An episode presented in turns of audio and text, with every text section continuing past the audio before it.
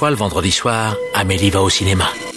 Encore Mais il vient deux fois par semaine maintenant celui-là Triste époque pour le cinéma. Vous trouvez ça normal Mais votre cinéma, votre cinéma, moi je trouve ça irrespirable Bah j'en connais un qui va bien rigoler en lisant ça. Eh Daniel, explique-moi, c'est quoi le plan là? Je te demande pardon. Nous ne sommes responsables de rien, nous nous excusons d'avance. Bienvenue dans Pardon le cinéma, l'émission qui fait son dernier épisode de la saison avant d'aller se dorer la pilule au soleil pendant deux semaines de vacances bien méritées.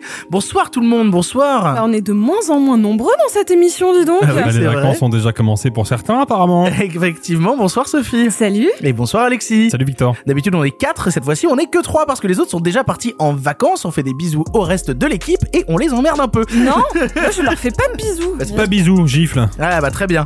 Dans cette émission, on vous parle de Bullet Train, le film qui fait boum boum vroom vroom avec Brad Pitt, Nope, le nouveau Jordan Peele qui sort la semaine prochaine, L'année du requin, nouveau film des Boukarma après Teddy, et enfin Prey avec des prédateurs qui viennent taper les Amérindiens sur Disney+. Ah et pour le passé, on a un peu craqué, ce sera Chouchou avec Gad Elmaleh. Mais d'abord, il est l'heure des actus. La vache, encore ces stupides actualités. Je déteste les actualités. Au cinéma, c'est comme ça et pas autrement. Ha ha Qu'est-ce qu'on passe au cinéma? Je suis bon.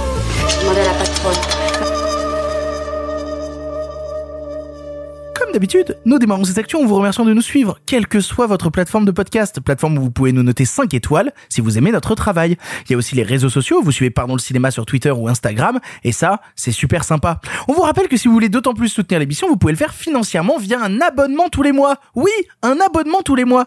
Cela vous permet de faire sauter les pubs, mais surtout d'avoir un épisode exclusif chaque mois avec un invité. Il y en a 7 de déjà disponibles à écouter. Si jamais ça vous branche, le dernier c'était avec Laure Calamy et Jonathan Barré. Bref, abonnez-vous, merci beaucoup, lien en description, tout ça, tout ça. Avant de commencer les news, on va avoir besoin de vous. Oui, vous, vous, toi qui nous écoutes. Vous, Vous. toi, vous. Vous. Toi, plus moi, pardon. J'ai envie de crever. En fait, pour le prochain épisode spécial pour euh, nos abonnés, euh, vu que toutes les stars ont pris des vacances en août et ont quitté Paris, on a décidé de faire un truc spécial pour les fans hardcore qui nous soutiennent, à savoir un truc qu'on n'a jamais fait. Attention, roulement de tambour, une FAQ. J'ai failli dire une partouze. Euh, Tu vas, tu vas le laisser au montage, Ouais, je pense, ouais. En effet, on va s'enregistrer un épisode spécial où on reprend toutes vos questions, euh, du moins les plus pertinentes, sur l'émission et tout ce qui l'entoure. Parce que oui, chaque semaine, on vous demande pour les questions sur l'actu, bah, de nous filer des questions sur l'actu, et il y en arrive que certains posent des questions sur l'émission, et c'est pas du tout l'endroit. Bah voilà, vous avez un endroit, c'est maintenant, c'est exactement maintenant. Vous pouvez envoyer vos questions à l'adresse mail suivante. Attention, notez bien l'adresse mail. Pardon la FAQ. Je la répète, pardon la FAQ gmail.com. Pardon la FAQ tout attaché gmail.com. Bon, si vous avez pas eu le temps de noter, l'adresse mail est en description. Alors euh, voilà, vas-y, si si t'as une question sur l'émission, son contenu, les gens qui la font, comment ça se passe, eh ben n'hésite pas et fonce poser ta question. Et on se retrouve dans quelques semaines dans un épisode spécial abonné pour y répondre. Pour l'actualité, laissons place au courrier des lecteurs. Chaque semaine, on vous demande sur notre compte Instagram, oui, Instagram, pardon le cinéma, de nous poser vos questions, vos interrogations sur l'actu. Alors les voici, les voilà. Trois questions du public que j'ai retenues aujourd'hui. Tout d'abord, une question qui nous a été posée, bah, on peut le dire, 90% des questions cette semaine concernaient ce truc-là, mais c'est... 784 fois, sérieux? Non, Vous avez d'autres choses. C'est vrai- c'est vraiment beaucoup. Non, mais et puis même au-delà de ça, je comprends que ce soit une question qui motive beaucoup de gens parce que c'est un sujet qui est pas commun. Alors, j'ai pris la question de The Frollo Collection, du coup, qui nous dit que pensez-vous de l'annulation du film Bad Girl, pourtant terminé et ayant coûté 90 millions de dollars. Alors, on va resituer un petit peu. Effectivement, euh, le film Bad Girl qui devait sortir bientôt avec dans le premier je crois que c'est Leslie Grace qu'on avait vu dans Indie Ouais. Heights, mais aussi il y avait en méchant Brendan Fraser où on pouvait retrouver aussi euh, Michael Keaton dans le rôle de, de Batman qui reprenait son rôle de Batman. Bref, tout ça réalisé par les deux réalisateurs qui avaient fait euh, Bad Boys 3, euh, Bad Boys for Life. J'ai plus le nom des deux réalisateurs. Euh, Ils se, ils se font souvent appeler Adil et Bilal. Oui, tout à leur fait. prénom, mais c'est un duo de réalisateurs belges. Voilà, et bien ces deux réalisateurs ont eu euh, la chance, si on peut le dire, euh, d'apprendre pendant le mariage d'un des deux que le film sur lequel ils bossaient depuis deux ans était annulé. C'est motivé par plein de choses cette décision-là pour qu'on me remette un peu de contexte. Tout d'abord, il semblerait que les projections test de Bad Girl sont désastreuses. Voilà, et que les retours sont que ça ressemble à un mauvais épisode de série télé. Après, on le sait, les projections test chez Warner, euh, un peu euh, de la zob. On se rappelle les massacres qu'ils ont fait sur certains films suite à des retours en projection de presse un peu douteux. On va quand même pas non plus toujours se fixer là-dessus.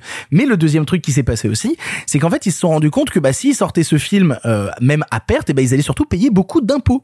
Et s'ils ont décidé de ne pas sortir le film, c'est pour justement éviter une masse d'impôts à payer qui aurait été trop importante. Et c'est un truc qui est en train de se décupler à plein de niveaux, ce, ce, ce truc de Warner qui veut pas payer d'impôts, puisque alors vous le savez, euh, il existe HBO Max, mais il faut bien dissocier deux entités, la chaîne de télé HBO et le service en ligne HBO Max. La chaîne de télé HBO existe toujours, il y a pas de problème, les séries qui sont sur HBO vont continuer d'être sur HBO. Cependant, le service HBO Max n'aura même pas eu le temps d'atteindre nos frontières, qui risquent déjà euh, de disparaître et d'être euh, englouti par le service américain Discovery Plus, dont HBO Max sera qu'une partie. Et pour faire ça, eh il a été annoncé, ou en tout cas les rumeurs racontent, que 70% du contenu original de HBO Max allait donc disparaître. Et dans la continuité de ce truc-là, bah, on a déjà vu des films originaux HBO Max être supprimés du catalogue, encore une fois pour s'alléger au niveau de certaines, euh, certains taux d'imposition. Et donc il y a des films produits pour HBO Max en originals qui viennent d'être supprimés de la plateforme et tout simplement de disparaître. Ces films n'existent plus. Donc voilà, ça fait quand même beaucoup de choses très rapidement qui peuvent questionner. On va commencer quand même juste par le côté Bad Girl avant de parler du service de SVOD.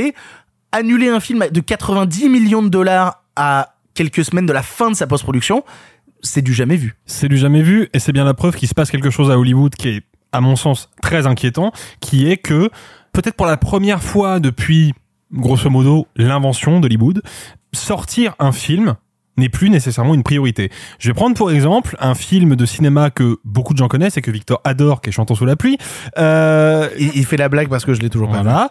Euh, dans Je le verrai un jour, hein. j'ai vu Les Dents de la Mer il y a pas longtemps. hein. Chantant sous la pluie a pour, euh, pour principale euh, accroche narrative de se passer au moment où le cinéma passe du muet au parlant. Et ce qui se passe, c'est que le personnage principal joué par Gene Kelly est une star du cinéma muet. Et le problème, c'est que le dernier film dans lequel il joue est sonorisé en dernière minute parce que le monde du cinéma commence à s'intéresser au parlant et que le studio qui l'emploie ne veut pas être la dernière roue du carrosse. Et les projections test sont absolument désastreuses. Du coup, qu'est-ce qui se passe? Et c'est l'enjeu narratif de tout le film. Eh ben, on va remodeler le film pour qu'il soit projeté et diffusé. C'est-à-dire que qu'est-ce que nous dit Chantons sous la pluie? Chantons sous la pluie nous dit que à Hollywood, à l'époque, et ça a été le cas jusqu'à encore très récemment, quels que soient les retours des projections test, l'important c'est que le film sorte. Or là, bah on n'est pas au cinéma. On sort pas le film en salle déjà en fait, on le sort dans un- dans- sur une plateforme de streaming. Donc là où il y a un catalogue Alors, qui est, Est-ce que c'était annoncé qu'il allait sortir euh, que sur une plateforme de streaming? Ah, je crois que c'était annoncé. Non, ouais, euh, je crois que Bad Girl devait sortir en salle. On se trompe peut-être là-dessus, hein. mais je crois que d'après ce que j'ai lu, que Bad Girl devait sortir en salle et qu'ils ont évacué le fait déjà il y aura pas de sortie salle et il y aura même pas de sortie sur leur plateforme alors, en interne. c'est possible, mais quoi Je, qu'il- je- je crois que c'est dans cet ordre-là. Mais ce qui est terrible, ça veut dire que ils sont même pas dans l'hypothèse de bon, on a quand même claqué du pognon, on va essayer de générer des abonnements sur notre plateforme avec ce truc-là. Non, même ça, ça ne les intéresse Mais pas. quoi- Et alors, c'est pas le seul film sacrifié parce qu'il faut quand même le dire aussi qu'il y en a eu un deuxième qui vient de s'arrêter aussi et qui, est sur, qui était sur la fin de, de son montage. C'est le nouveau film Scooby-Doo, le nouveau film d'animation Scooby-Doo qui vient d'être tout simplement annulé. Donc Bah, le, c'est une très mauvaise nouvelle, j'adore Scooby-Doo. moi. bah, Moi aussi. On, on avait traité le précédent dans l'émission qui était vraiment très sympathique. Et bah ça veut dire que tous les artistes qui ont dû cruncher comme des tarés parce que faire un film d'animation, on sait à quel point c'est l'horreur, leur travail a tout simplement été jeté à la poubelle. Mais en fait, le truc, c'est que pour, rejoindre mon argument sur Chantons sous la pluie, il y a une époque où ça date pas d'hier, hein, des projections tests à Hollywood. Il y en a tout le temps. Parfois, elles sont hyper satisfaisantes et le film sort dans l'état. Parfois, elles sont pas satisfaisantes. Les producteurs se ramènent. Il y a des conflits avec les réals et les films sortent soit dans une version qui est née d'un compromis entre le réalisateur et les producteurs, soit dans une version qui est le simple fruit des producteurs. Et parfois, il y a même pas besoin de projection test. Prenez par Mais exemple Non, mais je, je l'ai vécu, hein, un film qui a été modifié à la suite d'une projection Bien test sûr. aux US et où on avait vu le film avant. Je ne dirais pas lequel c'est, mais en tout cas, c'est déjà arrivé. euh, Enfin, je l'ai vu très récemment, quoi. Mais prenez par exemple Mimic de Guillermo del Toro. Il a été, on le sait, euh, reshooté à la demande des frères Weinstein sans l'aval de del Toro. Par Robert Rodriguez, si vous posez la question, c'est Robert Rodriguez qui a fait les reshoots. Mais il y avait même pas eu projection test. C'est-à-dire que les Weinstein ont vu le film dans leur boîte de prod, ils ont dit, bah, ça, faut qu'on change, et ils ont modifié le film comme bon leur semblait. Donc c'est pas nouveau. Le truc, c'est que quel était le dénominateur commun? C'est que de toute manière, l'objectif était qu'à un moment ou à un autre, le film, quel que soit son état, sorte. Et là, c'est pas le cas. Le film, il est terminé, la post-prod est achevée et le film ne sortira jamais nulle part. Et ça, bah, c'est une très très très très mauvaise nouvelle. Bah, en fait, on pourrait faire le comparatif avec Warner Bros à l'époque de la Justice League, Exactement. euh, et qui ont préféré faire re-shooter la Justice League par Joss Whedon pour pouvoir sortir un truc qui leur convenait un peu plus plutôt que de ne pas sortir le film. Là, Bad Girl. Alors après, il semblerait que c'est aussi justifié, mais je pense que c'est surtout la question des impôts. Mais il paraît que c'est justifié aussi sur le fait que d'ici, ils veulent garder un certain niveau d'exigence technique, cinématographique. On l'a vu avec des. En fait, c'est con parce que les derniers films de super-héros euh, d'ici, c'est notamment euh, le, le The Suicide Squad. le- ouais. Voilà, The Suicide Squad ou le Batman, des films où il y a beaucoup de choses à raconter en termes de cinéma. Il y a aussi cette idée de pas vouloir avoir une sorte de tache noire au milieu de leur parcours, de pas faire une Morbius, tu vois. En fait, c'est marrant la comparaison que Sony de son côté, il préfère ressortir deux fois en salle Morbius, alors que eux, ils veulent juste pas sortir Bad Girl, tu vois. Ouais, mais tu Et vois- à côté, t'as Marvel qui fait, on va faire 27 séries, 27 films Mais et une série un sur truc- Agatha. Vous savez Agatha dans votre... Oh putain. Mais c'est peut-être un truc, un, un truc vraiment, vraiment récent parce que euh, faut savoir, par exemple, que bon, le studio MGM est plus ou moins un studio fantôme depuis de nombreuses années et c'est un studio qui est dans une difficulté financière terrible. Et faut savoir que le report de sortie de Mourir peut attendre, le dernier James Bond, a coûté à MGM des centaines de millions de dollars. Ça a vraiment failli pour de bon couler le peu qui reste de MGM. Et pourtant, eh ben, ils ont attendu la fin du Covid, ils ont attendu la réouverture des salles, ils ont attendu que le système se restabilise un peu, et ils ont sorti le film. Et ça, c'était, de mémoire, en avril 2022. Donc là, on est au mois d'août, au tout début du mois d'août, et on commence à voir des films qui, purement et simplement, disparaissent. Et pas pour des raisons euh, politiques ou de communication, comme ça a pu être le cas pour le film de Louis C.K., qui à l'époque était jamais sorti parce qu'il y avait eu tout le, tout le backlash autour de ces agis- agissements dégueulasses, pardon. Là, non, on a juste un film qui, pour des raisons plus ou moins obscures, mais en tout cas des raisons financières, ne sera juste jamais accessible pour le public. D'un point de vue moral, en fait, ce qui me fascine, c'est juste l'idée qu'on puisse supprimer autant de travail. Parce que, on va pas se mentir, que ce soit Warner ou n'importe quel autre studio, ils ont tous des casseroles de mauvais films qu'ils assument pas, Bah ou oui. euh, qui ont pas fait d'entrée, ou quoi que ce soit. Ça n'a jamais été au point de le supprimer, de le rayer. C'est-à-dire que ce film qui a demandé du travail, et pas que de la part des réalisateurs, mais de tous les Le techniciens, nombre de tous les les- qui ont bossé dessus. les quoi. acteurs. Enfin, n'oublions pas que le cinéma est une œuvre collective et que donc c'est pas juste euh, dire à deux mecs qui auraient passé quelques mois de leur vie sur un projet. C'est des dizaines et des dizaines de personnes bah, qu'on sabote en fait, où on leur dit bah votre film, votre travail n'est même pas au niveau de Morbius en fait. Enfin, c'est quand même terrible. C'est juste de dire. Mais, mais en fait, c'est même pas une question. En fait, la question de la possible qualité du film devrait même pas rentrer bah, en jeu. c'est bien vois. ce que je dis. Si Morbius sort en salle, c'est que la qualité, il y en a qui s'en foutent. C'est ça, exactement. Euh, mais c'est juste, on ne devrait jamais supprimer une œuvre, surtout quand elle est terminée ou presque. Qu'on l'aime, qu'on l'aime pas, qu'elle se fasse descendre ou pas. Vous allez pas me dire que c'est la première fois que Warner sortirait un mauvais film, même sur HBO Max. On s'en fiche en fait. On a juste envie que le travail de certaines personnes puisse au moins être visible. Ça m'étonnerait que le film soit un échec à ce point à tous les niveaux. Et puis même si c'était le cas, il ne devrait pas être effacé. Mais alors après pour le coup ça permet d'enchaîner sur la partie dont on disait là de HBO Max avec toutes les tous les démêlés tous les problèmes qu'ils commencent à avoir et notamment le fait bah voilà moi j'ai vu passer cette news sur le fait que des films avaient été tout simplement supprimés. Il y a un truc que je répète depuis des années euh, concernant la question de la SVOD et qui embête plein de gens qui défendent les plateformes et qui défendent le fait que regarde quand même je paye un abonnement et c'est vachement moins cher. Bah oui tu payes un abonnement et donc les films ne t'appartiennent pas c'est-à-dire que les films que tu visionnes, tu ne les as pas. Tu ne peux pas les revoir à l'envie, tu es dépendant d'un service.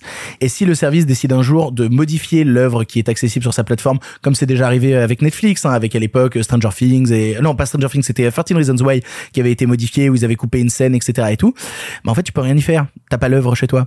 Et de la même manière là, quand HBO Max décide de mettre des films à la poubelle, des films qui existent depuis des années, je pense notamment à An American Pickle, qui est un film avec euh, Seth Rogen en deux fois. Euh, voilà, si jamais vous voulez y jeter un coup d'œil, bah vous pouvez pas parce qu'il y est plus. C'est-à-dire que votre seul moyen de voir ce film maintenant, c'est de le télécharger légalement. C'est le piratage qui rend maintenant accessible Mais ces œuvres-là. moi j'ai vu passer un tweet, alors je ne saurais plus dire de qui c'est, mais euh, je suis sûr que les auditeurs euh, l'ont vu passer aussi parce que il, a- il est pas mal tourné, il a pas mal tourné.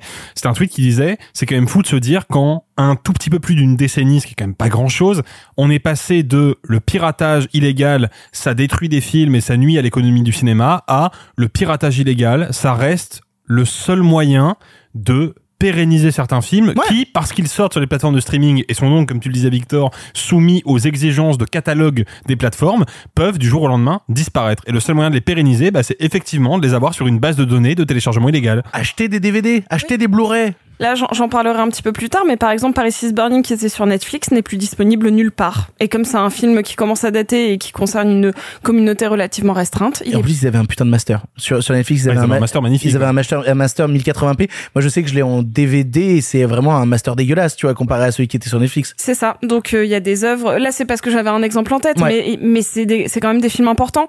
Peut-être qu'en effet, euh, Bad Girl aurait pas été un film incroyable que des gens auraient vou- voulu revoir pendant, pendant des années, mais en fait, ben juste on supprime pas un film, quoi, parce que euh, parce qu'on supprime pas un film. En fait, je devrais pas avoir à me justifier plus. Non, mais je, je, je capte. Alors après, il y a des gens qui diraient, bah, c'est les aléas du cinéma. À une époque, on projetait le film en salle et puis le film était pas redisponible et tout et qu'on reviendrait peut-être à cette ère-là.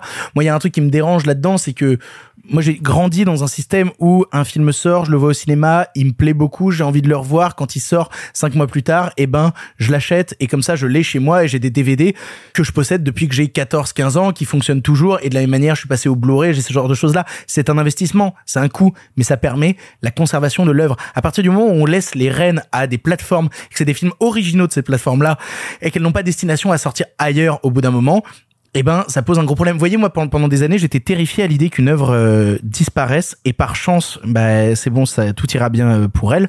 Euh, c'est le jour où Bong Joon-ho, qui est mon cinéaste favori, a sorti Okja sur Netflix et que je me suis dit putain, Okja, merde, comment on va faire? Le film va disparaître, ça va être terrible. Et ben, grâce à la collection Criterion euh, qui sort des Blu-ray euh, en Angleterre, Okja vient d'être édité en Blu-ray et dans le même temps, il y a eu aussi One Night in Miami, le film qui était sorti sur Prime Video. Donc j'ai foncé dessus et j'ai acheté les deux. Bah ouais, on, on- j'étais à Londres et je l'ai vu du coup. Bah oui, voilà. Mais mais il y a ce truc, t'imagines si euh, Netflix dit bah on fait de la place dans, no- dans notre site, ça prend de place sur les serveurs, on vire tel ou tel film. C'est pas possible, c'est pas possible de penser comme ça. C'est pour ça que je suis hyper euh, reconnaissante qu'il y ait des petits distributeurs en France, je pense notamment aux alchimistes, euh, je vous en ai déjà parlé, qui sort du cinéma québécois, qui va éditer des films qui ont déjà eu une petite, toute petite distribution salle. Mais je suis contente de voir qu'il y a des DVD comme genre La déesse des mouches à feu dont je vous avais parlé, Mhm. qui, qui existent en physique. Bien parce sûr. que le film ne sera probablement jamais sur plateforme et donc bah, plus jamais Faut pas, disponible. faut pas oublier quelque chose aussi. Je vais prendre pour exemple euh, un truc que j'ai appris il y a pas très longtemps. J'ai appris que le MoMA, donc le musée euh, de l'art moderne de New York, possède à peu près une vingtaine de copies Technicolor de films qui n'ont pas tourné. Faut savoir que les copies pellicules en Technicolor, elles ont un gros inconvénient, c'est que plus elles sont exploitées, plus les couleurs virent. Et le MoMA possède 20 copies de 20 films dans les tons et les couleurs d'origine et notamment par exemple Le chantant sous la pluie de Stanley Donen et Gene Kelly et Le Robin des Bois de Michael Curtis. Ces films-là, ils passent pas souvent au cinéma. En tout cas, le, Robin des Bois de Michael Curtis passe pas souvent au cinéma. C'est compliqué de le voir dans une copie euh, à peu près euh, de, de qualité à peu près euh, honorable, on va dire. Mais ces films-là existent parce qu'ils sont sortis en salle sur un support physique et si demain un studio ou même un mécène privé se dit J'a- j'adore le Robin Hood de Michael Curtis je veux le distribuer en Blu-ray il a la possibilité de le faire à partir d'une copie pellicule d'origine. Sur un film qui sort sur une plateforme de streaming, tout est numérisé, donc si la plateforme décide de retirer le film, il n'y a aucune copie pellicule, il n'y a aucune copie de sauvegarde, le film est tout simplement invisible. Et ça, je pense que dans 10 ou 20 ans, on va se rendre compte d'à quel point c'est une tragédie pour le cinéma. Bravo Warner, bravo, bravo Warner. Bref, vous l'aurez compris, vis-à-vis de la question de Warner Bros. Euh, bon, en ce moment, ça pue. Ouais, là Voilà. tout de suite, c'est pas terrible. Hein. Bon, on a été très long sur tous ces sujets. On va essayer d'être un peu plus euh, euh, recentré sur euh, les autres questions. Et tout d'abord, Charles Maurice de Talleyrand nous demande un avis sur la sélection de la Mostra de Venise. Déjà, Charles Maurice de Talleyrand, pardon. on mais... se moque pas des noms ici. Tu t'appelles Alexis Roux, t'as vu ta gueule? Mais je m'appelle pas Charles Maurice de Talleyrand. voilà, en tout cas, j'espère que ça va bien dans ton, dans ton château. non mais pour le coup, euh, c'est vrai qu'on a un peu parlé de la Mostra de Venise. En tout cas, nous on en a parlé en interne parce que ben il y a toujours ce combat Festival de Cannes, Mostra de Venise, qui aura les meilleurs films et la Mostra étant située juste avant les Oscars, c'est toujours une sorte de plateforme de lancement pour euh, certains cinéastes. Et on peut dire que la sélection cette année de la Mostra de Venise est plutôt très bandante. Il y a énormément de cinéastes, énormément de trucs très excitants là-bas, et tant en termes de films qu'en termes de séries par exemple, puisque va y être présentée par exemple la nouvelle série de Lars von Trier. Moi j'ai très très hâte, la suite de l'hôpital et ses fantômes, voilà, ça, ça me ravit. Mais il y a énormément de cinéastes, je crois que tu as la liste sous les yeux Sophie. Exactement. Je vais peut-être pas tous vous les lire. C- cite les cinéastes. Fais un petit panel. Alors, il y a le nouveau Darren Aronofsky, il y a le nouveau Noah Baumbach, il y a le nouveau donc Andrew Dominique Blond dont on reparlera, il y a le nouveau Alice Diop, Koji Fukada, il y a le nouveau Romain Gavras, il y a le nouveau Luc Luca Guadagnino, Oui. hein. Il y a le nouveau Jafar Panahi. Il y a le nouveau euh, Rebecca Zotlowski dont on qu'on attend beaucoup Oui, avec euh, avec Virginie Efira. Puis euh, il y a le nouveau Iñárritu.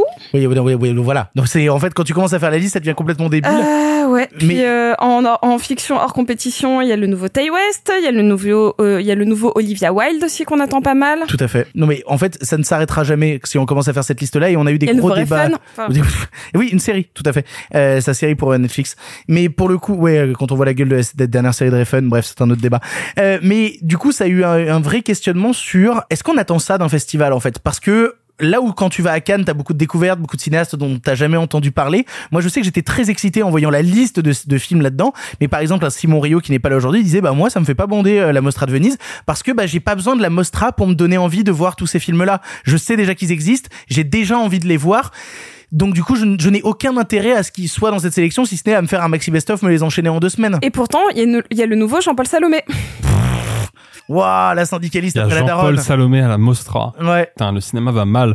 Euh, non, mais en fait, moi, je suis un peu partagé parce que d'un côté, j'app- j'apprécie plutôt l'idée qu'il y ait un gros festival de cinéma qui est quand même parmi les festivals les plus cotés du monde, qui mettent à fond l'accent sur un cinéma grand public parce que quel est le point commun entre 80% des auteurs que Sophie a cités C'est des auteurs qui ont une prétention grand public ou qui, en tout cas, sont identifiés du grand public. Identifié d'un grand public cinéphile. Oui, Voilà. et ce, qui est déjà, ce qui est déjà pas mal. C'est-à-dire que quand tu vas à Cannes, en général, il y a toujours un moment où tu tombes sur, bah, exemple, Pacifiction d'Albert Serra.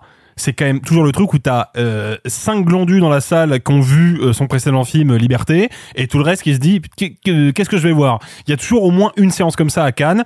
La Mostra de Venise, ils mettent l'accent sur autre chose. Et ça, je trouve ça plutôt cool. Et aussi l'accès aux plateformes, il y avait Exactement. Blonde dont on parlait, le Romain Gavras, etc. Exactement. Les séries aussi, voilà. Maintenant, euh, effectivement, je suis un petit peu de l'avis de Simon quand même. Je me pose la question de est-ce que prendre des films qui, avant même que le festival existe, ont déjà suscité de l'attente, ont déjà suscité de l'excitation, est-ce que c'est pas un peu contre-productif? Et Effectivement, Blonde a clairement pas besoin de la Mostra de Venise pour attirer les gens. Le nouveau Darren Aronofsky, on n'a pas besoin non plus.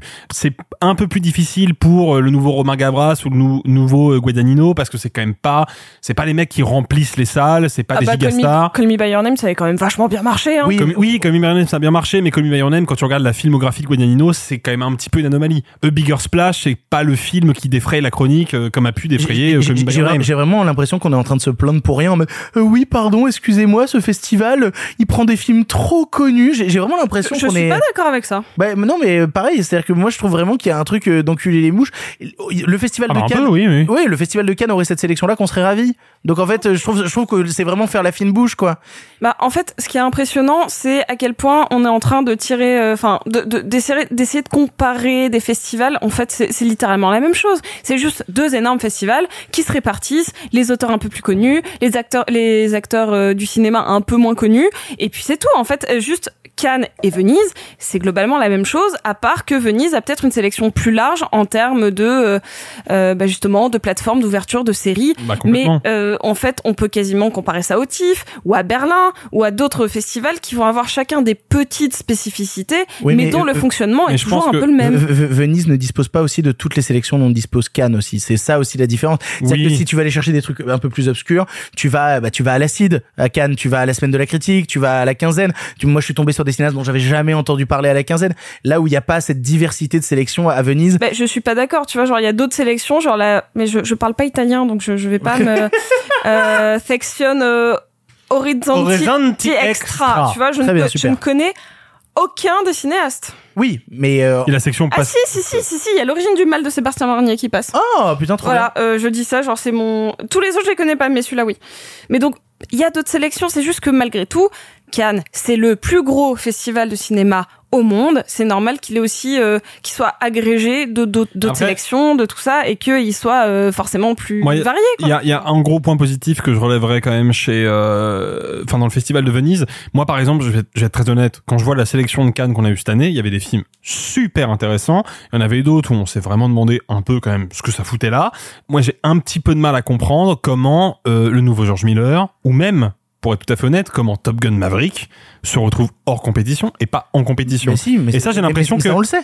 Oui, C'est- mais c'est parce que les studios américains veulent pas risquer les foudres de la compétition, que la presse y est beaucoup plus dure et que euh, se risquer à faire ça avant la période des Oscars, c'est Ouais, enfin, à, à une telle distance des là, Oscars, c'est là où. Venise a réussi un truc que Cannes n'a jamais réussi, c'est que Venise a fait de sa compétition, de sa compétition, pardon, un lieu d'attraction pour les studios et pour les plateformes. Ce que Cannes n'a jamais réussi à faire. C'est-à-dire qu'effectivement, comme tu le dis Victor, t'as raison, si euh, le studio Paramount qui produit euh, Top Gun se dit euh, ah bah on va envoyer Top Gun en compétition à Cannes, ils savent que la presse va être dure. S'ils l'envoient en, compétition à Venise, ils savent que les retours vont pas être les, les mêmes. La preuve, Joker a eu le Lion d'or quand même. On a tendance à oublier ça, mais Joker a eu l'équivalent vénitien de la Palme d'or, ce qui est quand même pas rien. Parce que je pense que le festival fonctionne pas de la même manière. Et c'est peut-être là où Venise a une carte à jouer par rapport à Cannes, c'est que leur compétition est beaucoup plus inclusive et beaucoup moins sévère. Dernière question qui concerne notamment un film qui est présent à Venise. Euh, Alex Dupuis nous demande les polémiques sur Blonde et Anna de Armas alors que le film n'est pas sorti. Qu'en pensez-vous? Alors j'ai vu passer plein de choses concernant Blonde, mais comme à chaque fois qu'il y a un nouveau biopic, il y a toujours énormément de débats qui arrivent. Et là, les gros débats qui se sont tenus se sont tenus sur deux questions. La première, Anna de Armas dans le rôle de Marilyn Monroe, bonne ou mauvaise chose? La deuxième, eh ben euh, il y a dans le film visiblement des scènes qui sont inventées parce que le film se base sur un roman qui a romancé et inventé des choses dans la vie de Marilyn Monroe. Et donc se basant sur ce roman qui invente des choses, le film perpétue cette invention de choses sur la vie de Marilyn. Enfin, sur la question d'Anna de Armas, euh, j'ai pas vu le film, donc je veux pas me situer, et je trouve ça toujours un peu nul de parler des gens avant d'avoir vu le film et la manière dont ils l'interprètent. Cependant, sur la question de romancer euh, une vie ou quoi que ce soit, c'est une œuvre de fiction, une œuvre de fiction qui prend des libertés. Je suis pas en train de me défenestrer rien que d'y penser. Je trouve ça plutôt logique. Donc ça dénature pas le fil conducteur d'une vie, comme par exemple Bohemian Rhapsody. Euh, à part ça, voilà, j'ai pas vu le film et encore une fois c'est de la spéculation et je trouve que spéculer sur des films qu'on n'a pas vus, c'est comme euh, commenter des bandes annonces, ça sert pas à grand chose. Alors, je suis d'accord, on n'a pas vu le film, et quand je le verrai, j'aurai peut-être un discours complètement différent de ce que je vais avoir là. Cependant, par rapport au, à la véracité des faits, ce qui me gêne, c'est que le grand public, pour la plupart, ne vont pas faire des recherches sur ce qui est vrai et ce qui est faux. Et il faut savoir que de ce que j'ai compris, de ce que j'ai lu, de ce que blabla, les faits relatés, c'est pas de la science-fiction. C'est, par exemple, rajouter une agression sexuelle à la vie de Marilyn, notamment sur sa vie adulte. C'est quelque chose que 80% des spectateurs vont pouvoir croire plausible. Et ça, c'est pas très bien. Deuxièmement, sur le choix d'Anna de Armas. Moi, j'ai un petit souci. Parce que Anna de Armas, étant une des plus belles femmes du monde, on va pas se mentir, elle correspond aux critères euh, physiques de beauté de maintenant. C'est-à-dire qu'elle est, qu'elle est toute mince, qu'elle a relativement peu de poitrine, qu'elle est, qu'elle a une peau absolument parfaite, que elle a, voilà, elle correspond à un critère de beauté. Il faut savoir que la beauté et Marilyn, c'était une obsession. Et récemment, et moi c'est un petit peu ça, et peut-être parce que c'est personnel, c'est venu me gratouiller, c'est que euh, il y a plusieurs théories et même plusieurs médecins qui ont analysé ça. Il se trouve que Marilyn Monroe souffrait d'endométriose. Il se trouve que c'est potentiellement un des gros drames de sa vie, à savoir euh, sa prise de poids, puisque l'endométriose fait prendre du poids, notamment par des compensations hormonales et tout, et que c'est ce manque euh, d'accroche sur son propre corps et sur l'image qu'il pouvait euh, donc se, refléter à l'écran qui l'a amené vers une chute aux enfers. Il se trouve que son ses, ses soucis médicamenteux venaient aussi de là, son irritabilité sur les plateaux et donc sa, réputation venait certainement de là aussi. Et donc moi, ce qui me gêne quand on choisit Anna de Armas, qui est littéralement ce que Marilyn a voulu, enfin ce à quoi elle a voulu ressembler et à quoi elle ne ressemblait plus à la fin, genre depuis le début de sa carrière, ben je trouve ça un petit peu gênant du coup qu'on change une une actrice qui incarnait ce que l'autre actrice, ce à quoi elle voulait ressembler, et euh, elle ne pouvait pas à cause de soucis de santé, tu vois. Alors, deux choses. Premièrement, est-ce que Anna de Armas n'a pas été choisie aussi parce qu'elle a une ressemblance en termes de faciès avec Marilyn Monroe trouve pas, en fait. Je pense, Ah bah- que, je pense que oui, mais c'est, enfin, c'est, ça en dit long. je, je, je trouve qu'il y a des photos côte à côte qui marchent bien. Et deuxièmement, ne peut-on pas imaginer que ce truc-là, Andrew Dominique va l'utiliser dans le film et s'en servir comme propos. Moi, par exemple, il y, a un- truc que j'aime toujours remettre sur la table euh, parce que les gens ont pas vu le film parce qu'ils étaient trop contrariés. Mais j'aime beaucoup le choix qui avait été fait à l'époque de Scarlett Johansson sur le film Ghost in the Shell parce que littéralement, ce que faisait euh, le film Ghost in the Shell, c'était dénoncer le whitewashing et la manière dont les studios à Hollywood avaient, enfin, s'étaient emparés de la culture japonaise pour la blanchir à tous les niveaux. Et à l'époque, ça avait fait hurler quoi Scarlett Johansson dans Ghost in the Shell, quelle horreur Et en fait, en voyant le film, en disant merde, c'est le propos même du film que de dénoncer ça. Et là, en fait, je me dis, est-ce qu'on n'est pas en train de commenter encore une fois quelque chose dont on ne sait pas la possible réflexion qu'il va y avoir derrière? C'est pour ça que je- j'ai j'ai mis des gros warnings avant euh, en disant euh, peut-être qu'en voyant le film, euh, le, film va avoir un discours là-dessus, j'en sais rien. Mais en tout cas, on a tous vu des photos de tournage où elle a été grossie pour le rôle. Elle a été grossie, elle a eu un Ah fat oui, suit. mais, mais clairement, il y a, il y a aucun doute là-dessus. Et, euh, tu la vois dans No Time to Die, tu la vois dans Blonde, il y a aucun doute sur le fait qu'elle a un fat suit. Bah moi ça me gêne. Ça me gêne quand tu vois. Ça me gêne pas pour. Je suis pas anti fatsuit de base. C'est pas genre euh, j'ai pas une idéologie arrêtée là-dessus. Alors les gens vont se demander ce qui est ce qui est une fatsuit, c'est l'idée qu'on ait une personne un peu maigre et qu'on ait mis des choses pour le faire grossir artificiellement. Euh, si vous voulez un exemple récent, Colin Farrell dans The Batman. Voilà, effectivement. Pour jouer un personnage de fiction, c'est-à-dire que Oui. euh, le, le pingouin n'est euh, ne- ne- n'est pas une personne réelle. Là, on parle d'une nana qui correspond à des critères de beauté qu'on va volontairement modifier pour ressembler à quelqu'un qui voulait y ressembler mais qui ne pouvait pas. Moi, ça me gêne un peu. Ouais, sur le propos de fond, parce que moi j'allais comparer à un Gary Oldman à qui on met des fatsuits pour ressembler à Churchill, tu vois. Bah oui, mais oui, alors, mais le fait est que Churchill était gros. Tu vois, Ouais. en fait, il y a un truc où, où prendre une actrice plus mince que le modèle d'origine, sachant que la minceur a été, comme le dit Sophie, une obsession Ouais, ouais. maladive pour, pour Marilyn Marilyn. Monroe. Ouais, ouais, mais je qui a probablement, en partie du moins, motivé son suicide. Parce qu'il faut quand même rappeler qu'elle s'est suicidée. Hein, pour le public le plus jeune, c'est peut-être pas évident. Elle s'est donné la mort en 62. Quand tu sais ça, ça gratte un peu Moi, les c'est chines ça quand qui même. gratte. C'est-à-dire, et c'est pas pour rien que j'ai parlé de l'endométriose, c'est-à-dire que Marilyn, elle aurait pu faire comme 90% des actrices euh, d'Hollywood, du nouvel Hollywood, du nouvel Hollywood, genre des régimes, des changements physiques pour correspondre à cette boîte-là euh, et à ressembler à une Debbie Reynolds toute sa vie ou à d'autres nanas ou à une Ava Gardner ou à une Sid Charis. Elle pouvait pas. Elle pouvait pas et c'est pour ça qu'elle a eu des overdoses médicamenteuses et un suicide. On regardera le film et on aura un avis à ce moment-là? Bah oui, mais j'aimerais juste rajouter un tout petit truc. Euh, je suis d'accord avec le propos de Sophie. J'aimerais quand même ajouter un point de nuance. J'ai l'impression que le procès qu'on est en train de faire au film actuellement, en tout cas sur les réseaux sociaux, c'est le procès de le film est un biopic, mais il ne raconte pas vraiment la vie de Marilyn et il y a des éléments fictionnels dedans. Oui, c'est le truc qu'on a le prendre- plus vu revenir et qui Voilà. est vraiment stupide. Pour prendre l'exemple de Bohemian Rhapsody, ce qui est dérangeant dans Bohemian Rhapsody, c'est pas le fait qu'il fictionnalise la vie de Freddie Mercury. Ça n'est en aucun cas un problème. Le problème est que le film est produit par les membres survivants de Queen, en l'occurrence Roger Taylor et Brian May. Puis il y a John Deacon à côté qui n'a pas son mot à dire mais qui touche quand même son chèque. Et le fait est que le film s'avance en disant je suis la biographie de Freddie Mercury. Ce qui n'est pas le cas. Moi je suis allé voir le film en n'ayant aucune info dessus quasiment et je me suis dit ah putain c'était ça la vie de Freddie. Je suis retourné sur Wikipédia. 80% de ce que le film me raconte est faux.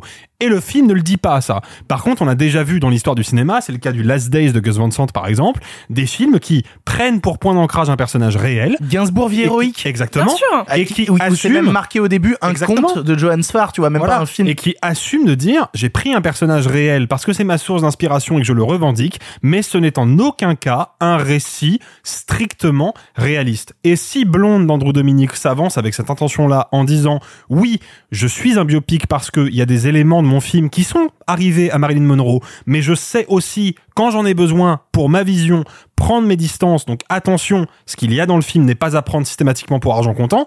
Bah dans ce cas-là, ce procès-là n'aura pas de sens. Je suis d'accord avec Sophie, mais le procès sur la véracité du film, faut attendre de voir le film pour savoir. Avant d'attaquer les films du présent, comme chaque semaine, c'est l'heure de l'édito de la semaine, édito carte blanche, appelez ça comme vous voulez. Chaque semaine, un chroniqueur a la possibilité de parler du sujet qui l'intéresse sans restriction, son envie du moment, le truc qui lui tient à cœur. Cela peut avoir un lien avec l'actualité ou non, qu'importe, tant que le chroniqueur ou la chroniqueuse peut s'exprimer librement sur ce qu'il ou elle désire.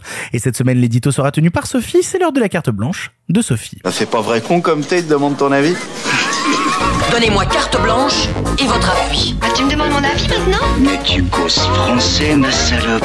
Je ne le cause pas, je le parle. Mais vous m'aviez donné carte blanche. C'est ma raison de plus pour faire attention. Cela fait un moment que je veux vous parler d'une autre de mes passions, quelque chose qui m'émeut depuis des années maintenant.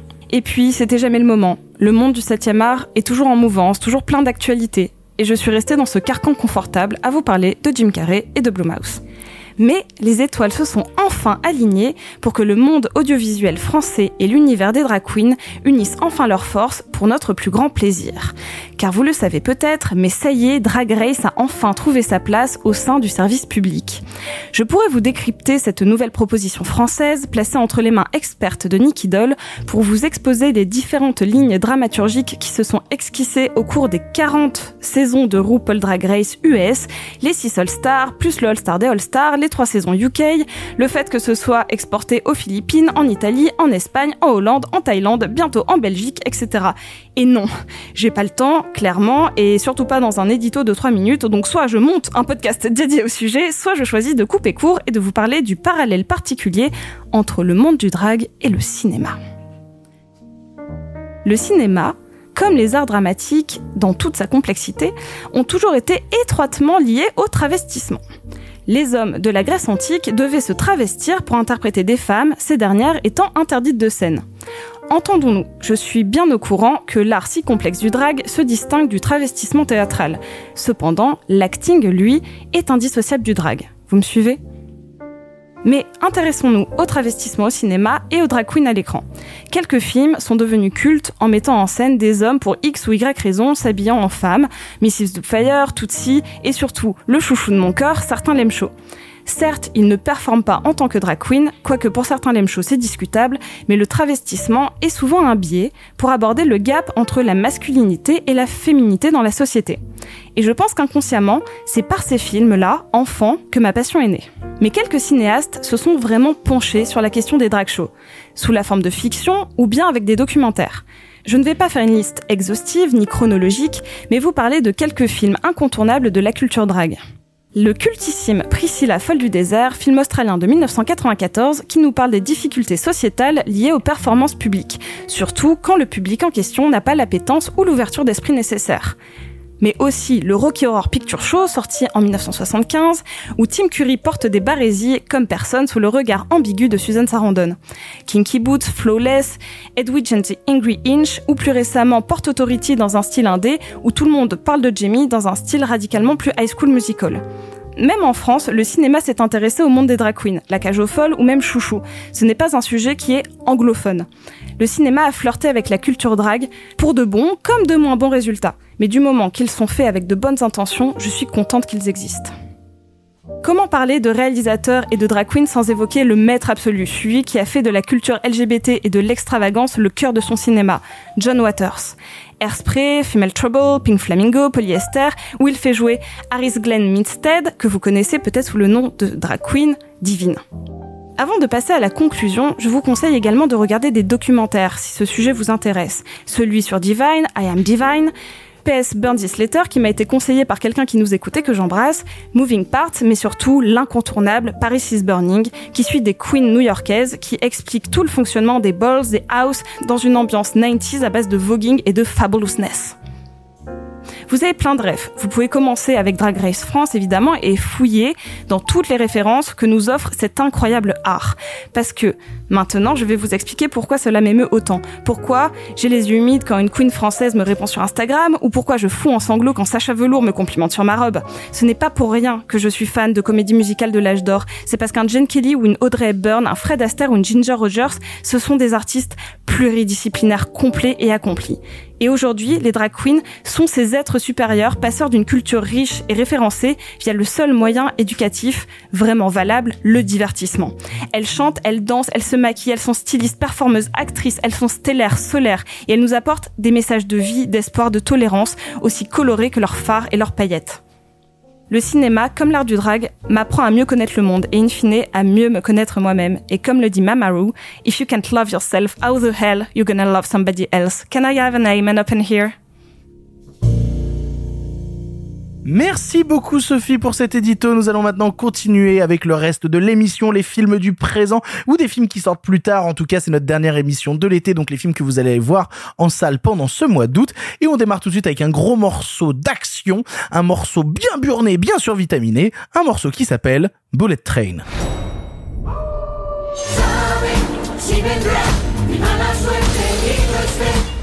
You stab me?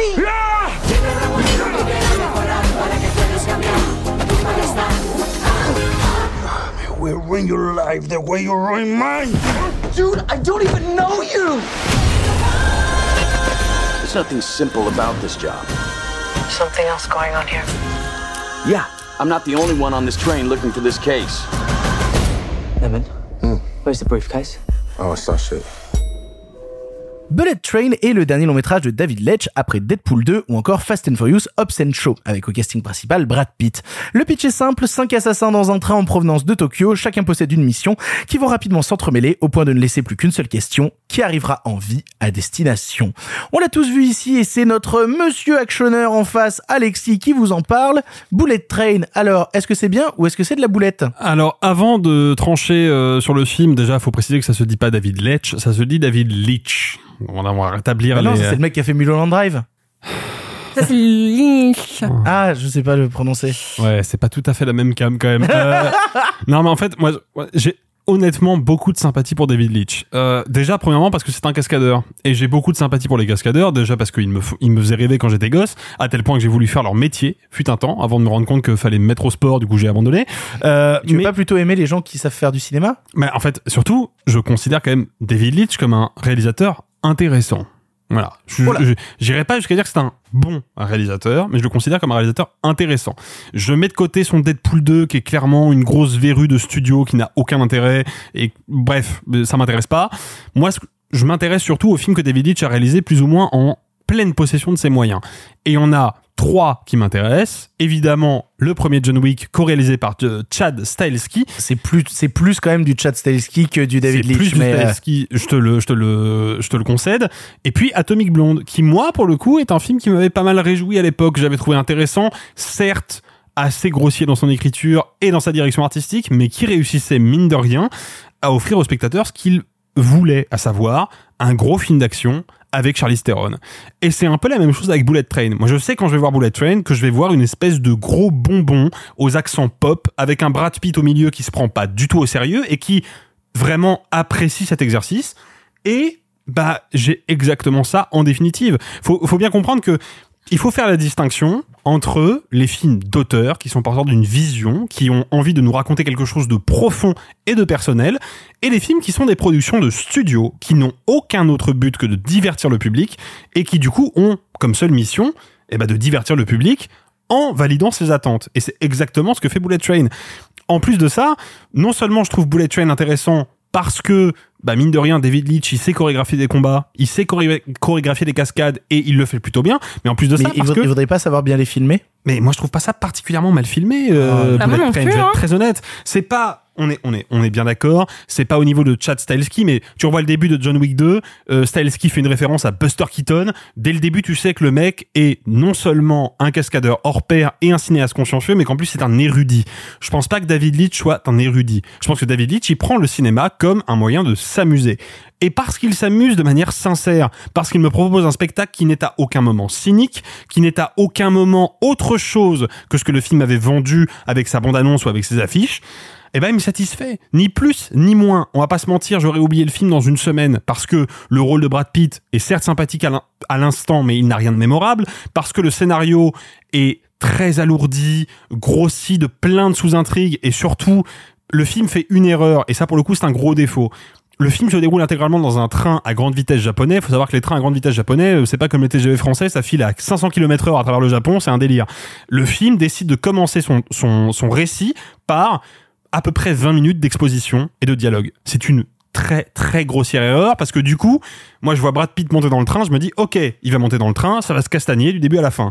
Eh ben non, il y a 20 minutes d'exposition et c'est de l'exposition rébarbative pour un scénario qui est fondamentalement juste une caution, une excuse pour faire des combats et des scènes d'action, c'est pas intéressant. Mais si on va au-delà de ça, et ben pour moi, Bullet Train n'est pas particulièrement éloigné des films de Jean-Claude Van Damme ou de Stallone que je matais quand j'étais petit, quoi. C'est-à-dire vraiment des films qui n'ont aucun autre objectif que de mettre en scène un acteur qui fait ses propres cascades, qui se donne physiquement et qui propose un divertissement. Et bah, c'est pas le cas concernant Brad Pitt. Ah si, si, si. Ah si, il a fait toutes Ah ses si, il a cascades fait lui-même. lui-même. Ça a pas la tête. Il, il a littéralement dit dans le, dans le vidéoclub euh, de Combini que c'était pas le cas. Ah bah, il a dit, je suis Hugo Décrypte Il qu'il s'est avait il fait s'est contredit ses- sur Hugo Décrypte alors. Eh ben alors c'est marrant parce que, parce que euh, littéralement euh, dans, dans le vidéoclub de Combini, on lui pose la question est-ce que t'aimerais faire tes propres cascades? Et il fait mais c'est hors de question. J'ai un mec pour le faire. Moi je préfère être au fond tranquille dans ma loge plutôt que de faire mes propres cascades. Parce qu'il l'a fait sur le film de David Leitch et qu'il a détesté ça. C'est un peu la partie. euh, D'accord. euh, voilà. Parce En que fait- lui en tout cas la manière dont il le dit c'est vraiment pas Ah bah, son en délire. fait, il a- Parce que euh, ce qu'il faut le dire c'est que le réalisateur David Leitch à la base c'était la doublure cascade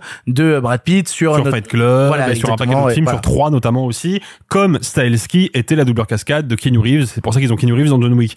Mais en fait, Brad Pitt a détesté l'exercice. Il n'empêche qu'il s'y est plié en fait, et que moi voir Brad Pitt et Aaron Taylor Johnson se casser la gueule, eh ben moi ça m'occupe mon dimanche soir. Et je, je suis le premier à dire que ce qui compte au cinéma, c'est le langage cinématographique, c'est la mise en scène, c'est de raconter quelque chose avec les plans. Mais on va pas se mentir, le cinéma à la base, moi je suis rentré dedans comme un divertissement. J'étais gosse, j'avais pas beaucoup de copains, j'avais envie de me divertir, et ben je matais des films d'action, je matais les Indiana Jones, je matais les films de Van je matais les Die Hard en boucle parce que ça me divertissait. Et ben Bullet Train rejoint ce truc truc-là. Donc certes, c'est pas un grand film, et comme je le dis, je l'aurais oublié très vite, et il va se noyer dans la masse, mais à l'instant où il sort, à l'instant où je le vois, il est pas déplaisant. Alors, en, fait, moi, ce qui m'embête, c'est que là, tu citais des trucs, c'était Indiana Jones, tu citais Die Hard, Ah oui, non, etc. pas le même niveau, évidemment. Ben, voilà, non, mais c'est ça. C'est-à-dire qu'en fait, le cinéma de divertissement, ça peut être du grand cinéma aussi. Je veux dire, J'ai aussi cité les- les... films de Jean-Claude Van Damme, mec, il y a un sacré paquet de merde dans les films de Van Damme. Ah mais je suis tout à fait d'accord, mais je veux dire euh, qualité et divertissement sont pas incompatibles. Euh, en fait moi ce qui m'embête avec euh, David Leitch pour avoir vu euh, ses autres longs métrages, c'est que j'ai toujours trouvé que c'était un cinéma euh, euh, au mieux moyen, au pire médiocre. C'est-à-dire que euh, je trouve que justement après un John Wick qui moi à l'époque m'a retourné la gueule et je trouve que John Wick 2 est le, est le meilleur d'entre eux, il y a vraiment un truc qui m'embête beaucoup quand euh, je vois Atomic Blonde et que je vois une sorte de rip-off non assumé justement de John Wick pour essayer de faire semblablement la même chose, mais qu'au final la DA est, est, est kitschissime à l'extrême et pourtant Dieu sait que j'aime quand on met des néons bleus et des néons rouges de chaque côté, mais c'était un peu la seule idée d'Atomic Blonde dans sa direction artistique. Ensuite, il a réussi quand même à nous faire Deadpool 2 qui est une sacrée merde et j'en suis désolé encore, de le dire. film de studio, faut pas l'oublier, ça aussi. euh, David Leitch, il est pas au Mais parce que, pouvoir Bullet, du film. parce que euh, Bullet Train, c'est pas un film de studio? Arrête, s'il te plaît, avec un casting pareil, avec Brad Pitt en héros, c'est pas un film de studio. Il vient de nous enchaîner Deadpool 2, ensuite il a fait Fast and Furious Hobbs and Show, qui est sûrement un des plus médiocres des Fast and Furious, et maintenant il fait Bullet Train. C'est un cinéaste à la botte des studios. C'est pas, c'est pas. euh, Certes, mais, mais ce que je veux dire, c'est qu'il y a, il y a Oui, mais le reproche donc que tu fais à Deadpool 2, et on peut faire le même reproche à Bullet Train. C'est un film de studio. C'est pas une excuse. C'est pas une excuse qui est entendable, ce truc-là. Bah, moi, à mon sens, il y a dans Bullet Train un, un artisanat qui est un peu plus intéressant dans Deadpool 2 déjà. Oui, mais qui est ringard. Je suis désolé, c'est ringardos à crever. C'est un peu euh, ringard, oui, euh, bien sûr. C'est un peu ringard, c'est un peu dépassé, mais il y a des, pour moi, il y a des idées. Déjà, moi, j'apprécie l'idée, même si c'est évidemment abordé sous un angle très commercial. J'apprécie l'idée d'avoir un film qui, pour une fois, essaye pas de s'ouvrir au marché chinois, mais au marché japonais. Et c'est con, mais non, mais c'est con, mais Ah, il a pas bouffé dans cette main-là, il a essayé de bouffer dans l'autre. Oh. Ah, euh, oui, mais euh, non, mais il faut pas oublier que c'est comme ça que fonctionnent beaucoup des films d'action au rabais. euh, je, je dis pas le contraire. En fait, moi, je suis. en- Tu sais quoi Je vais même être très honnête avec vous. J'ai pas passé un moment euh, fondamentalement négatif devant euh, Bullet Train. Je, je, je vais le dire. Il y a plein de moments où j'ai pas boudé mon plaisir. Bah, il y a du Bonnie Tyler en japonais. Voilà, il y a du Bonnie Tyler dans le film. Déjà, c'est un problème. Dès qu'il y a du Bonnie Tyler, je suis baisé. Euh, mais au-delà de ça, même, moi, il y a des gens que je suis ravi de voir au cinéma. Il y a notamment Bad Bunny, qui est un artiste musical que j'adore, qui joue donc le, le tueur mexicain dont toute la famille s'est fait massacrer, et qui a droit à un énorme flashback beaucoup trop long pour raconter toute sa vie, mais qui est... J'appelle ça le Kill Bill petit illustré. Oui, c'est exactement ça. Tu vois, genre on va te raconter toute sa vie avec des plans dans tous les sens. C'est que du style pour du style. Ça raconte rien. C'est juste il qu'est-ce que je peux faire comme plan qui sera stylé? Et c'est tout en fait. C'est-à-dire pour moi il y a pas d'idée de cinéma derrière. Il y a juste une idée de faire du style pour du style. Et du coup. Bah en fait ça, ça revient à ce truc-là. Je passe un moment qui esthétiquement m'intéresse et m'amuse par instant, mais je passe un moment qui fondamentalement m'ennuie. C'est-à-dire que oui, effectivement, c'est stylé, voilà. Mais est-ce que un film stylé c'est un bon film? Je suis pas certain.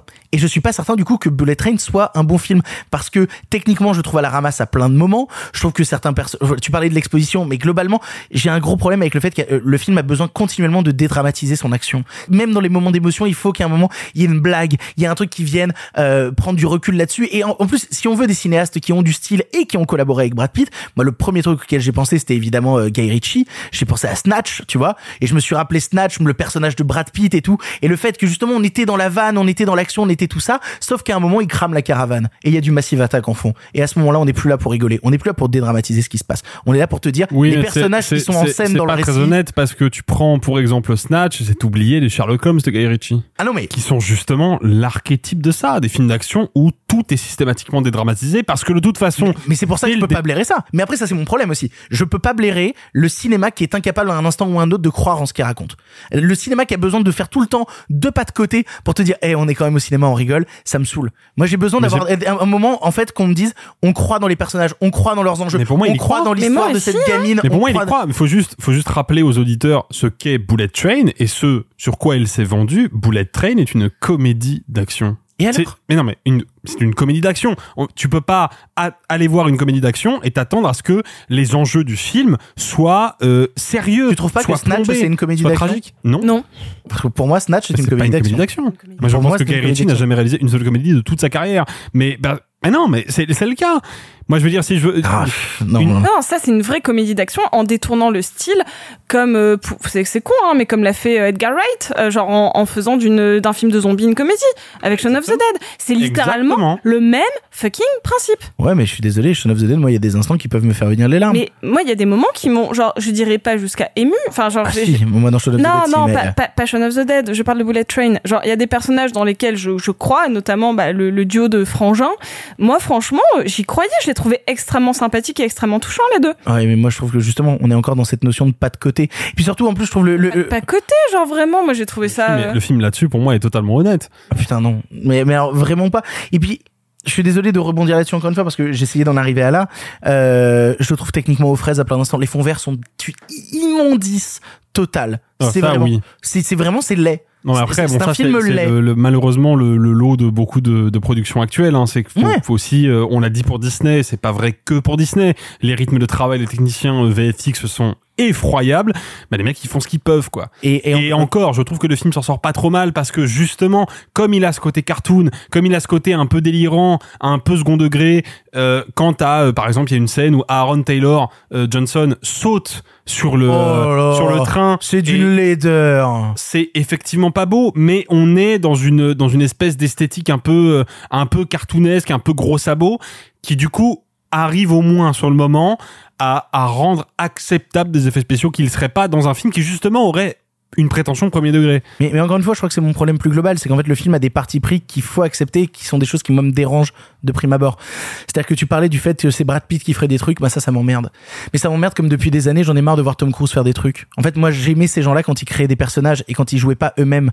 À, part si on veut commencer à avoir une réflexion sur la carrière des gens qui les interprètent, et c'est notamment ce que ce qu'essaye de faire Tom Cruise et de l'accomplir via Top Gun Maverick 2, euh, enfin des, des choses comme ça et tout. Là, il y a pas de réflexion. Mais tu sais, de la même manière, on pourrait se poser des questions sur les moments où Depardieu joue Depardieu et les moments où juste il joue Depardieu parce qu'il a la flemme de créer un personnage. Les films qui ont une réflexion sur qui est Depardieu, c'est passionnant aussi.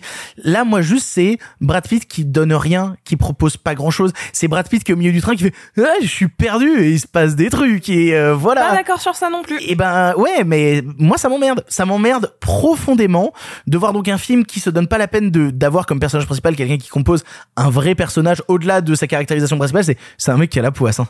Voilà, c'est euh, et puis c'est tout. Euh, mais c'est juste un mec qui a la poisse et, et c'est Brad Pitt. Et Brad Pitt il est cool, regarde, il a des cheveux blonds, euh, il est au téléphone avec Sandra Bullock et c'est rigolo. Encore une fois, comme je vais le dire, je m'attarde beaucoup sur les défauts parce que je trouve le film à plein de niveaux, soit extrêmement laid, soit extrêmement en décalage avec tout ce que j'aime au cinéma, soit encore une fois un peu malhonnête dans ses intentions. Mais je vais être honnête, j'ai trouvé le moment trop long parce que 2h10, c'est foncièrement trop long pour ce que ça a raconté, à savoir rien, surtout dans ces 20 minutes d'exploitation de début. Mais pff, eh, franchement, ça aurait duré 30 minutes de moins, je serais sorti un peu plus content. Là, je- à la fin, je sors du truc un peu. euh, pff, ah. Sophie, Bah, étonnamment, moi j'ai passé un bon moment dans le film.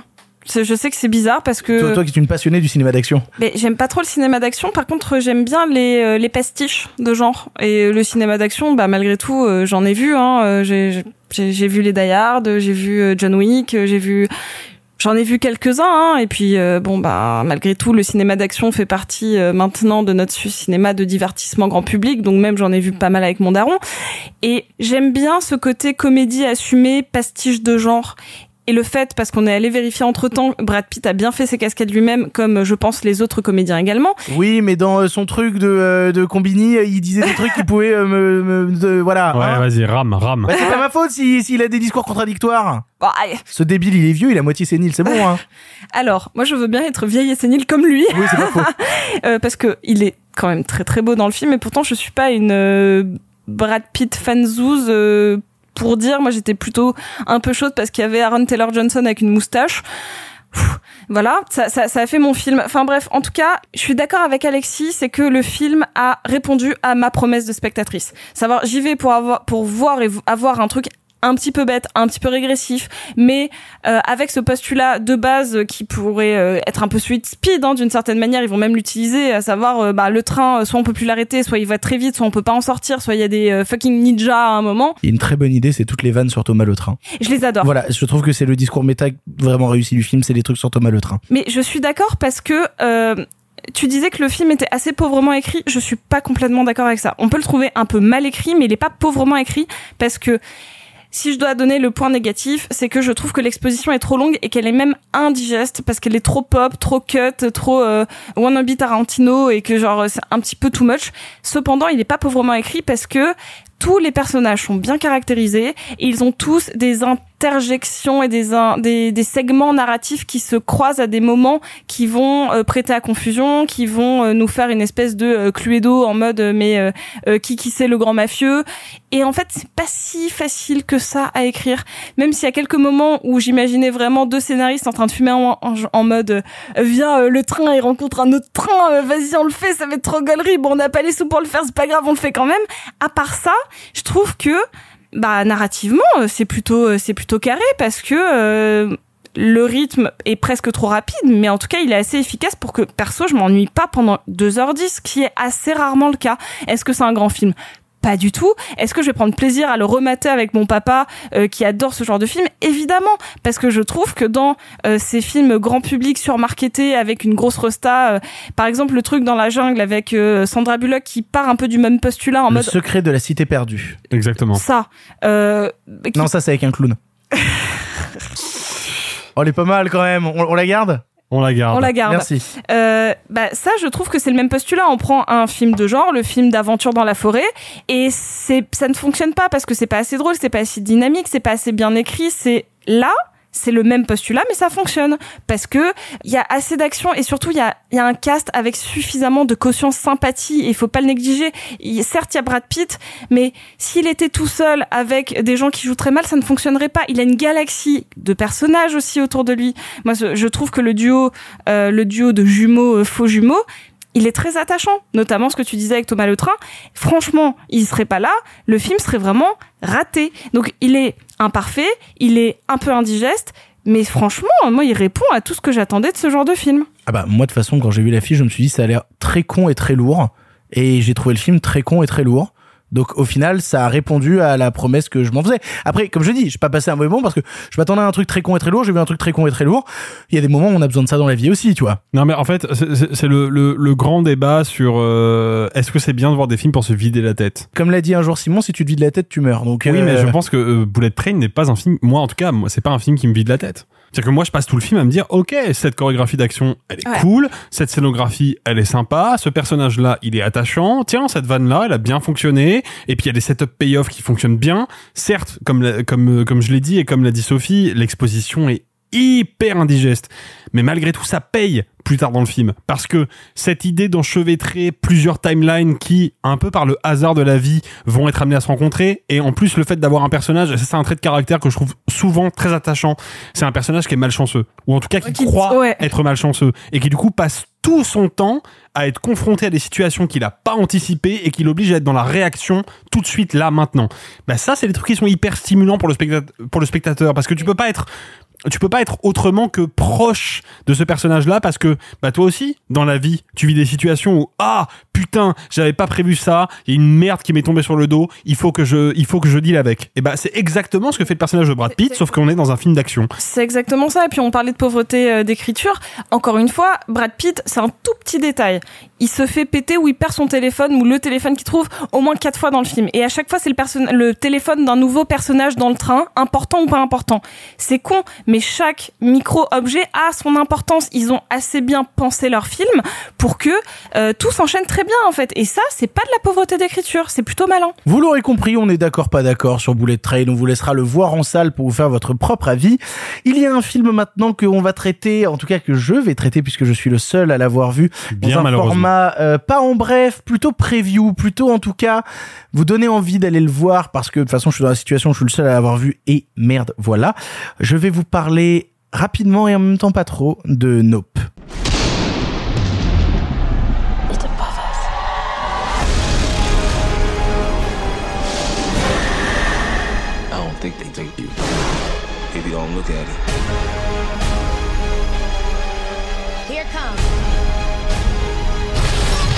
Don't look. Don't look, don't look, don't look, don't look.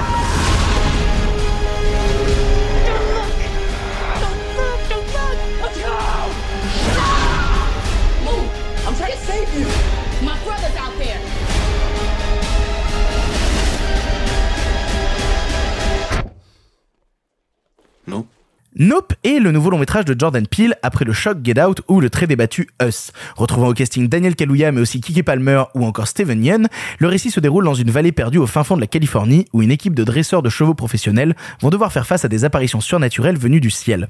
Comme dit un peu plus tôt, je suis le seul à avoir vu le long métrage parce que le, le hasard des projets, le fait que des gens étaient là, des gens étaient pas là, des gens ne sont pas ici ce soir, bref. Bah, c'est les vacances quoi. C'est un peu ça. Du coup, je suis le seul à avoir vu le film. Et je vais le dire tout de suite, Nope est le long métrage que j'ai préféré cette année. Il y a un truc assez fou dans le cinéma de Jordan Peele qui m'a toujours assez séduit et en même temps sur lequel je me trompais. C'est-à-dire que j'ai toujours eu l'impression que le cinéma de Jordan Peele était un cinéma du high concept. C'est-à-dire que derrière une grande idée, une grande envie très ludique de cinéma, et je vous parle souvent de, ludisme au cinéma, et ben après il arrivait à en déployer un film et en créer un univers, comme on l'avait vu sur Get Out, comme on l'avait vu sur Us. Et en fait, c'est beaucoup plus que ça, le cinéma de Jordan Peele. Ce n'est pas le cinéma du high concept. Le cinéma de Jordan Peele est pour moi le cinéma du concept multiple. C'est-à-dire que derrière une apparence de simplicité, parce que c'est un peu ça aussi le cinéma de Jordan Peele. Un mec va rencontrer les parents de sa meuf pour la première fois. Des parents prennent des vacances et soudainement leur double débarque. Ici, des apparitions surnaturelles dans un ranch. Derrière cette apparence de pure simplicité, comme je le disais, accessible à tout le monde, véritable accessibilité de son cinéma, le cinéma de Jordan Peele est un oignon dont on ne peut jamais trouver la dernière couche. Il y a quelque chose d'une densité folle qui, moi, me, dépasse et me chamboule. Parce que déjà, Jordan Peele, il retourne à quelque chose qui, moi, me passionne, c'est des idées plastiques. On n'est pas dans un cinéma tout numérique. On n'est pas dans un cinéma du faux continuellement. On veut rester dans des idées visuelles puissantes, présente sur le plateau et en même temps venir utiliser certains artifices du cinéma récent. Ici, on peut penser notamment dans Nope à des créatures numériques qui vont venir peupler le film par instant, à des envies euh, parfois un peu trop grandes pour les personnages pour réussir à être illustrés de manière plastique sur le terrain. Mais c'est aussi ça le talent de Jordan Peele, c'est sa facilité à manier plusieurs genres et à les développer dans le cas précis de Nope par chapitre. Parce que Nope est un film chapitré qui porte le nom de tous les chevaux présents dans le ranch. Et on avance de cheval en cheval. Ce qui paraît un peu anodin comme ça, mais qui raconte énormément quelque chose sur l'utilisation des personnages par Jordan Peele et par le cinéma général. Parce que c'est ça aussi que veut faire Jordan Peele, c'est multiplier les influences. Et on le voit, le type qui a repris les reines de la quatrième dimension, il est doté d'influences multiples et on le savait déjà quand on regardait ses sketchs avec Keyen Peele à la télévision américaine. Là, ici, il y a un plan qui est tiré d'Akira. Vraiment. Il y a un plan du film, si vous avez vu Akira, qui va vous péter à la gueule. Il y a du Spielberg dans le cinéma de Jordan Peele. Il puise à la fois tant dans la pure horreur des années 90 que dans des purs concepts de SF novateurs, et notamment le fait que je suis désolé, je n'ai jamais vu de présence extraterrestre représentée de la sorte au cinéma, si ce n'est dans des expérimentations japonaises qu'on pourrait trouver un peu dans Evangelion. Mais à part Evangelion, et je pense que Nope n'est pas, enfin, je pense qu'il n'est pas anodin de citer ça quand on parle de Nope, je n'ai jamais vu ça ailleurs encore une fois, comme son cinéma est multiple, la musique est multiple. C'est un parfait mélange entre la musique western et les touches d'électro SF. C'est très étrange, encore une fois, le mélange que ça vient créer. C'est la musique qui aurait pu être la parfaite BO de Cowboy versus Envahisseur, mais c'est le vrai Cowboy versus Envahisseur qu'on a devant les yeux. Et encore une fois, je vous parle de concepts de SF, je vous parle de Akira, etc. Mais de quoi parle le cinéma de Jordan Peele? Dans le fond, c'est quoi le sujet principal des trois longs métrages de Jordan Peele? Le cinéma de Jordan Peele est une réflexion continuelle sur la place des Afro-Américains dans la société américaine. Et à chaque fois dans des contextes différents.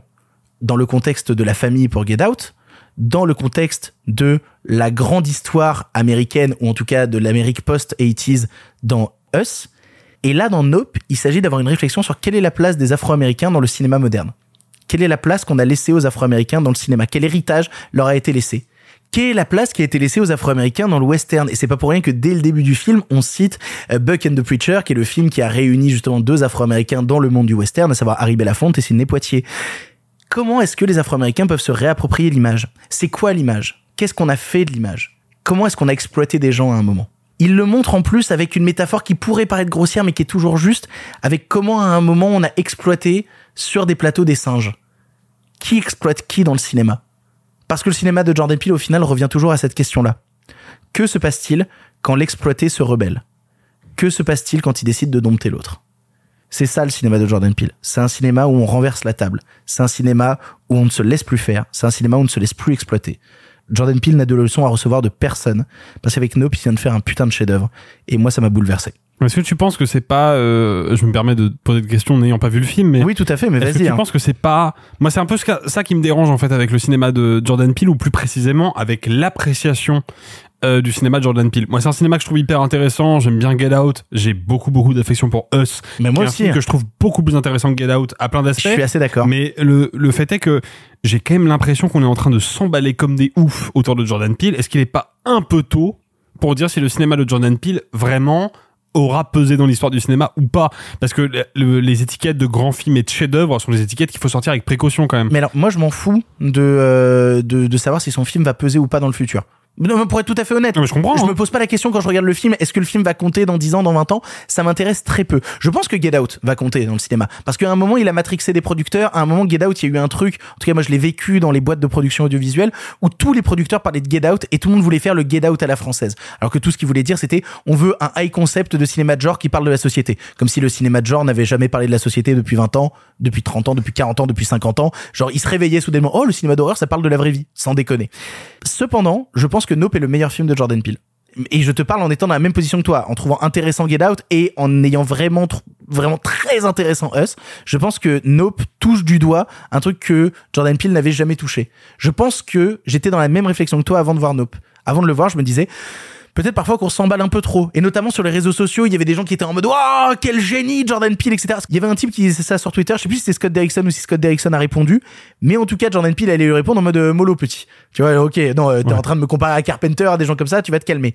Et moi, je t'avouerai qu'avant de voir Nope, je voyais passer ces tweets-là et j'étais un peu rieur. Je faisais effectivement, ouais, on va se calmer quand même. Puis j'ai vu Nope. C'est.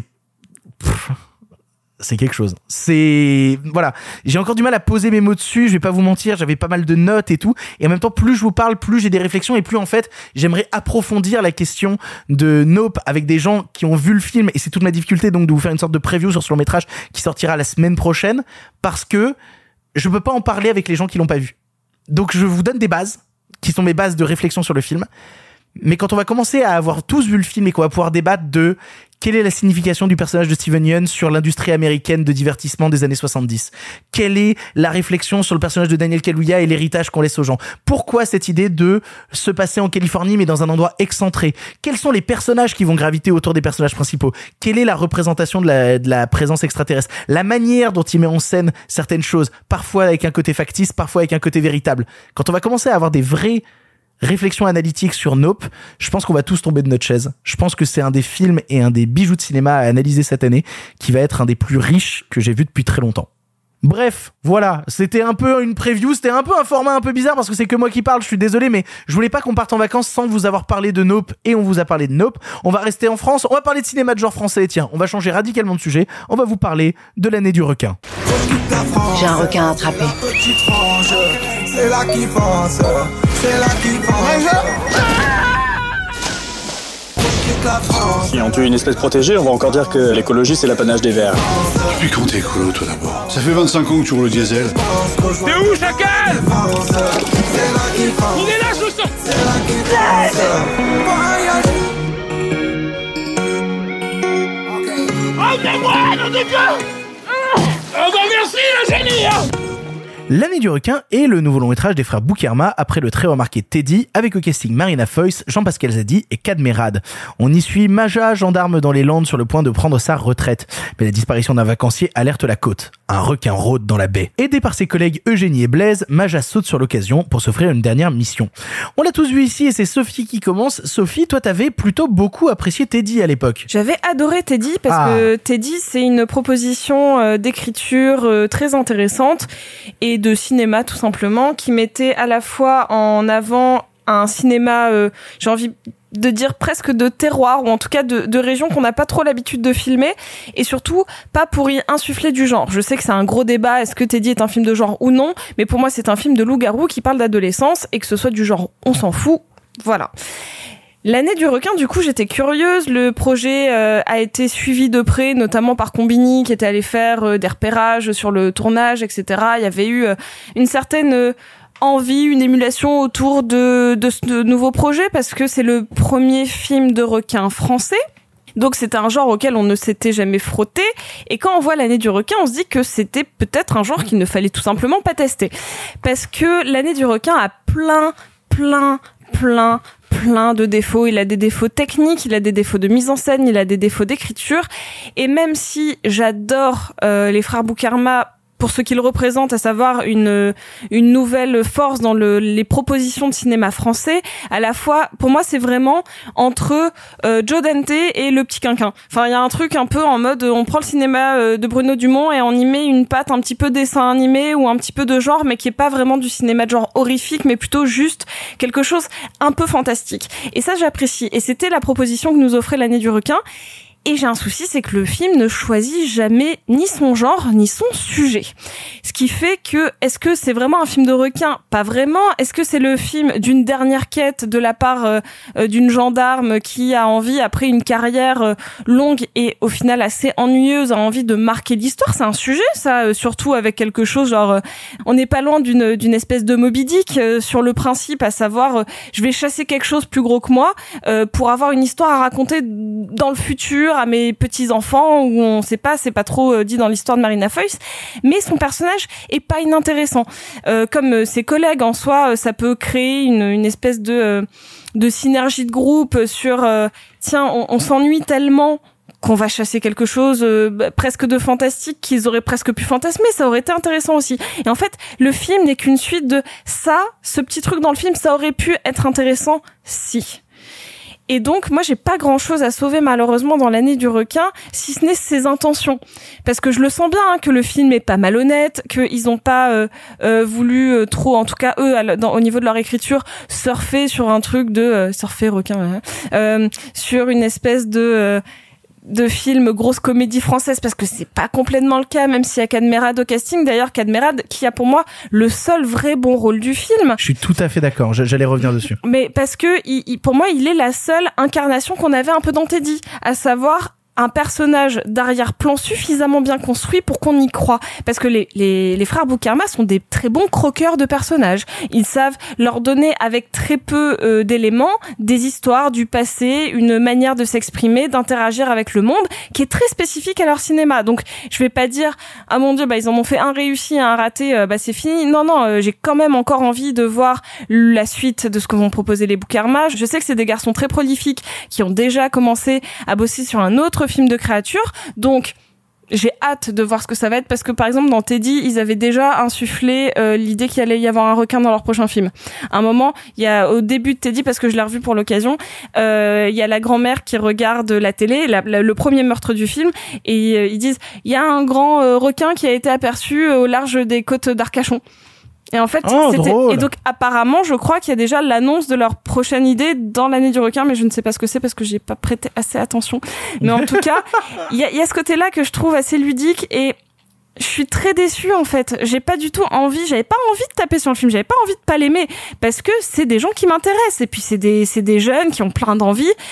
Là, j'ai l'impression qu'ils ont le, le cul coincé entre deux chaises en mode on voudrait que ça marche, donc on va faire une comédie. Du coup, le film est quand même pas mal distribué parce que que ce soit sur son affiche, sur son casting, c'est un film qui sur quand même plus de 450 copies en France. Bah l'affiche elle est bleue et jaune. euh. Bah voilà. Je, Mais crois ça, que, je crois que Jokers ils avaient jamais osé plonger là-dedans les deux pieds, mais maintenant. Euh... plongée, requin. Ah, eh bien, oui, effectivement. Qu'est-ce qu'on se marre. Puis t'imagines un film Jokers dans 450 salles en France? Aïe. Ah mais c'est vrai. Ah oui, mais donc j'avais envie que le film marche et j'avais envie, enfin j'ai envie limite que le film marche pour que ça puisse booster leur carrière, mais peut-être pas avec un film aussi. Bah c'est entre la comédie française, entre euh, bah, le cinéma de Bruno Dumont qu'ils ont un petit peu gardé avec leurs personnages secondaires, mais qui fonctionne vraiment beaucoup moins bien que sur Teddy, et entre le film de requin, mais qui au final est un tout petit segment à la fin réellement. Donc c'est, pour moi, c'est un nom et c'est vraiment pas de gaieté de cœur. Ah, Je suis d'accord avec toi parce que euh, moi aussi j'aime beaucoup Teddy. Euh, j'aime vraiment beaucoup Teddy. J'avais interviewé justement les frères Boukerma euh, au dernier festival de Jarmé parce que j'étais très intéressé par leur travail et surtout parce que je trouve qu'il y a un truc qui est fascinant dans le dans le travail des Boukerma, c'est leur recherche constante du réel. C'est-à-dire que oui, c'est du cinéma de genre, mais tout doit coller à une réalité française. On a de, des accents du Sud-Ouest, on a des persos secondaires qui sont très marqués de leur époque, même la musique, c'est-à-dire mettre la kiffance au milieu de tout ça. C'est pas qu'un artifice, ça raconte quelque chose aussi d'une certaine réalité. Et c'est un truc qui marche dans Teddy. C'est un truc qui marche extrêmement bien dans Teddy parce que c'est pas gratuit. le fait que Teddy recherche constamment cette euh, pure réalité, c'est au service des personnages et c'est au service du récit. Pour leur créer des rêves, pour leur créer des choses avec lesquelles on peut raisonner et qui en même temps vont être dérangés par l'arrivée euh, du loup-garou. C'est au service au final même dans Teddy de l'émotion. Parce que je trouve que le final de Teddy est plutôt déchirant et plutôt très fort. Complètement. Voilà. Mais parce que c'est très ancré dans le réel. Et c'est ça qui vient me chercher. Là, le souci, c'est que au-delà du concept, à savoir des requins en France, il y a rien à servir dans l'année du requin. Il y a rien à servir. Le réel ne sert pas le genre parce que le genre a rien à inventer. Déjà, il y a une construction qui est ultra classique dans le film, vu que bah, c'est les dents de la mer. Voilà, euh, les dents de la mer que j'ai rattrapé récemment parce que, alors je vais être très honnête avec vous, il y a plein de classiques qui nous manquent. Moi, je n'avais pas vu les dents de la mer. J'ai vu l'année du requin. Je me suis dit ah quand même un film qui me hurle autant d'aller voir les dents de la mer. Je vais aller voir les, les dents de la mer et les dents de la mer c'est vachement bien. Mais surtout, ça m'a permis de constater quelque chose dans les dents de la mer. C'est que au-delà du talent de mise en scène de Steven Spielberg, les dents de la mer ça repose sur quelque chose de basique mais qui est très important et que certains oublient les personnages. Les dents de la mer, ça fonctionne parce qu'on a trois gars qui sont jamais manichéens, qui ont tous énormément de choses à raconter, qui se retrouvent à un moment sur le même bateau à échanger. Ça, c'est intéressant. Parce que c'est ça qui nous tient dans le récit, savoir ce que ces personnages vont faire. Vu qu'on ne sait pas vraiment euh, de quoi ils sont faits en entier, bah, ils sont inattendus, ils peuvent provoquer des choses inattendues dans le cinéma. Là, les personnages sont inexistants. À la part le personnage de, de Canmerade, encore une fois, euh, qui en plus bah, qui est dans une volonté de gender swap du format classique héros et la femme qui est à la maison et bah là c'est l'héroïne et le mec qui est à la maison. À part cette idée les personnages n'existent pas. On essaie de nous créer de l'émotion je ne dirais pas comment avec le personnage de Jean-Pascal Zadi mais je n'ai pas vu ce personnage. Il n'est pas là pour moi donc je ne peux pas avoir de l'émotion. Et en fait, je pense que c'est ça aussi le problème, c'est que l'humour dans le film est symptomatique de ce problème de rapport au réel. Dans Teddy, tu vois, on a un gamin qui est en décalage, donc bah euh, sa situation et son humour, ça vient créer de l'absurde. On le voit dans la scène très sérieuse de début avec Teddy, puis soudainement il commence à faire des blagues et ça devient justement le décalage avec le réel. Ici, tout est tellement balisé que l'humour va toujours frapper à côté, jusqu'à même disparaître dans la deuxième partie du film. Parce que dans la deuxième partie de l'année du requin, c'est plus drôle. Ça s'arrête. Comme si le cul entre deux chaises, ils n'avaient pas réussi à faire un choix. T'en parlais, Sophie, et c'est exactement ça. En fait, c'est marrant parce que euh, un pote me disait, c'est pas un film qui a le cul entre deux chaises, c'est un film qui a pas de chaise. Et je dois cette phrase à Thomas Combray et je lui renvoie. Et je suis assez d'accord avec lui. Tout est à côté. Tout est toujours à plat. Alors oui, ils savent faire de l'image, ça c'est sûr. Et euh, la photo est belle avec des teintes fluo. Il y a eu travail du grand angle, mais en même temps, il y a toujours cette question-là. C'est-à-dire, qu'est-ce que c'est qu'une comédie ratée filmée au grand angle? Ben, un film des Boukerma. Donc voilà, il y a vraiment certains running gags qui peuvent être marrants par instant, avec les deux frangins de, de l'aquapark, euh, qui arrêtent pas de lui dire euh, rassieds-toi, rassieds-toi. Ça, ça peut me faire rire. La radio avec Bernard et Bernard, ça peut me faire rire par instant. Et tu sens qu'ils ont envie de raconter quelque chose de l'époque. Parce que bah c'est les dents de la mer où on va te parler d'écologie où euh, les personnages parlent du wokisme ou du Covid. Euh, voilà, exactement. Mais encore une fois, c'est à côté, c'est en décalage, on n'y croit pas. On n'y croit jamais. Ça aurait pu être intéressant de plonger dans l'émotion avec cette idée de faire passer le travail avant sa famille et tout. Et puis même cette question de l'acharnement d'un monde sur un individu qui tente de, de faire le bien. C'est marrant, c'était exactement l'histoire de Teddy. C'est marrant, c'était exactement l'histoire des dents de la mer. Au Rush Rider, bah, personne l'écoute et lui, il essaye quand même de faire des trucs et de, défendre les gens et on lui dit que c'est un con et t'as le personnage du maire qui lui dit que c'est un con. C'est exactement ça. Bah là, tout est à côté. C'est les dents de la mer en 2022 ratées. Et ça me rend très triste. Avec une dose d'humour qui marche pas. Après, je me dis, le film dure 1h22. Est-ce qu'ils ont beaucoup coupé? C'est ça la question que je me pose. Parce que quand je vois Jean-Pascal Zadi et l'émotion qu'on essaye de me créer autour de lui, je me dis, bah, il est, attends, il est sur l'affiche même. Il devait avoir une beaucoup plus grande présence dans le film. Vous avez beaucoup coupé votre film et bah du coup bah il manque plein de trucs dedans. Et c'est une déception intense pour des cinéastes euh, en qui j'avais plein d'espoir. On attendra le troisième. Alexis. Euh, bon déjà euh, j'ai de la sympathie moi pour les pour les jeunes réals qui essaient de faire des trucs et qui se battent pour monter des films. Je pense que quand on est à ton deuxième long métrage, se frotter un film de Steven Spielberg, c'est pas une bonne idée. Mais sans déconner. Voilà, je pense que c'est pas une bonne idée, qu'il faut pas le faire. Mais toi en Euh, plus en tant que fan de Spielberg, le film a dû encore plus t'irriter que moi, je pense. Ah, alors, pour être tout à fait honnête, non, parce que euh, étant euh, journaliste ciné, j'avais entendu beaucoup de gens du milieu me dire beaucoup de mal de l'année du requin, donc j'y allais moi déjà en freinant des cas de fer. Donc effectivement, le film n'est pas réussi du tout, il est complètement raté, mais pour moi, il n'y a pas eu de surprise, donc il n'y a pas eu vraiment d'énervement. Je je voudrais juste rebondir. Euh, Boing. Boing, voilà. Boing Sur ce que tu as dit, Victor. C'est bizarre, euh, d'habitude il y a mille personnes qui le crient. Ouais. il faut s'habituer. Hein. Ça manque. Euh, moi, je trouve pas le film beau du tout. Je trouve le- même pour se dire le film très laid, hein, je, vais, je vais être très honnête. Je trouve que le, le- la photographie n'a strictement aucun intérêt. C'est vraiment l'archétype du film tourné en numérique où toutes les couleurs sont un peu flattes, où toutes les lumières sont écrasées, où tout est systématiquement ou éclairé de manière euh, uni- uniforme ou au contraire une espèce de d'obscurité complètement factice, notamment les scènes sous-marines à la fin où juste je crois absolument pas une seule seconde à ce que je vois. Il y a un vrai problème de, de photographie dans le. Non, il y y, a- y une ou deux scènes un peu jolies. Il y a une ou deux scènes un peu. euh, Non, il y a un ou deux plans jolis. Il Les- n'y a pas une ou deux scènes jolies. Les scènes sous-marines de fin, elles sont même carrément honteuses, je trouve. hein. Non, mais- Ah oui, non, mais- Je, je- je mais- suis désolé. hein. Les, les scènes sous-marines de fin, on, on va pas débattre euh, éternellement dessus, mais tu compares encore une fois au temps de la mer. Voilà. Bon. Ouais, bah voilà, mais sur- en fait, bon, après les Dents de la Mer, faut quand même euh, rappeler que c'est un film qui a coûté pas mal d'argent à l'époque. Hein, euh, rapporté à l'inflation, je crois qu'il il aurait aujourd'hui un budget de 60 ou 70 millions de dollars. C'est pas le budget que qu'ont les Boukarma. Et ça, il faut le prendre Mais en compte. pourquoi s'y frotter? Ben, c'est une vraie question. En fait, comme vous l'avez euh, remarqué euh, justement, c'est un film qui ne sait jamais quelle identité choisir. Il ne sait jamais s'il doit être un drame sur une policière de province qui a envie d'accomplir des grandes choses mais qui ne peut pas. Il ne sait pas s'il veut être une comédie populaire. Il ne sait pas s'il veut être un film d'horreur. Du coup, ben, il est jamais aucun des trois. Et le résultat est totalement insipide. Et puis, moi, pour le coup, j'avais pas vu Teddy. Donc je l'ai rattrapé après avoir vu l'année du requin et je l'ai pas du tout aimé non plus. Parce que pour moi, il y a le même souci, vraiment, je parle vraiment en termes de mise en scène, il y a le même problème dans Teddy que dans l'année du requin, c'est que déjà les Boukarma n'ont, grosso modo, qu'une idée de mise en scène, qui est de faire des plans fixes en courte focale. Déjà, ça c'est pas eux qui l'ont inventé, ils l'ont piqué à Jean-Pierre Jeunet, mais... Oh, Jean-Pierre Jeunet l'avait piqué à d'autres gens bien avant. hein, mais- Évidemment. Sauf que là où Jeunet est intelligent, c'est que quand il en a besoin, ou plus précisément quand son scénario, quand son film l'exige, il peut sortir de cette rhétorique-là. Pensez à Amélie Poulain. Amélie Poulain, c'est beaucoup de plans fixes en courte focale, mais il y a, par exemple, le travelling en grue qui suit la mobilette avec la balise qui tombe à l'arrière. Euh, il est capable de sortir de ces gimmicks visuels quand son histoire le nécessite. Les Boukarma, j'ai vraiment l'impression qu'ils ont que cette carte à jouer et que ils vont l'appliquer quand ils peuvent, sans se soucier de savoir si ça a du sens par rapport à l'histoire qu'ils racontent ou pas. C'est-à-dire que quand on est dans une scène d'interrogatoire où Marina Foy vient poser des questions à un, personnage qui est vraiment l'archétype du gros bourru euh, de la ruralité française, bah là pour le coup je comprends pourquoi ils ont recours à cet effet. Par contre quand on a un dîner entre Marina Foy et son mari euh, joué par Cadmerade, euh, bah là je comprends pas en fait. Je comprends pas pourquoi c'est filmé de la même manière alors que ça n'est pas la même scène et ce ne sont pas les mêmes enjeux.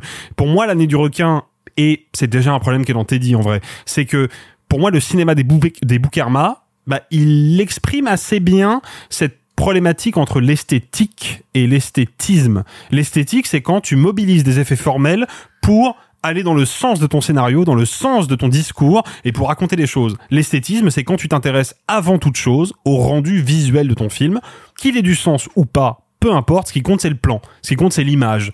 Et pour moi c'est ça en fait, le cinéma des Boukarma, que ce soit dans Teddy ou dans l'année du requin, c'est un cinéma d'image, c'est un cinéma de, de, plans euh, on va dire presque publicitaire dans le sens où ah bah là on a mis une courte focale parce que les courtes focales euh, c'est un peu bizarre c'est un peu cool. Ok pour me raconter quoi avec? Bah j'en sais rien en fait. Pour moi c'est des artifices stériles. Moi, mon vrai problème, encore une fois, je le répète, mais je le disais tout à l'heure, il faut que Jokers arrête de vendre le film comme une comédie. Je, je pense que ça va leur servir à court terme, mais à long terme, ça va les mais desservir de toute façon complètement. ils peuvent pas vendre le film ça n'est ni une comédie ni un film d'horreur ni un drame ça n'est rien des trois Oui, mais il du est coup, invendable oui, mais, le oui, film. mais du coup, ils ont or- orienté tout le truc comme comédie populaire avec la kiffance euh, en fond dans la bande-annonce, etc. Sauf que les gens qui vont aller voir le film, moi, au bout d'une demi-heure de visionnage du long métrage, je me disais, mais il faut arrêter de faire croire aux gens que c'est une comédie.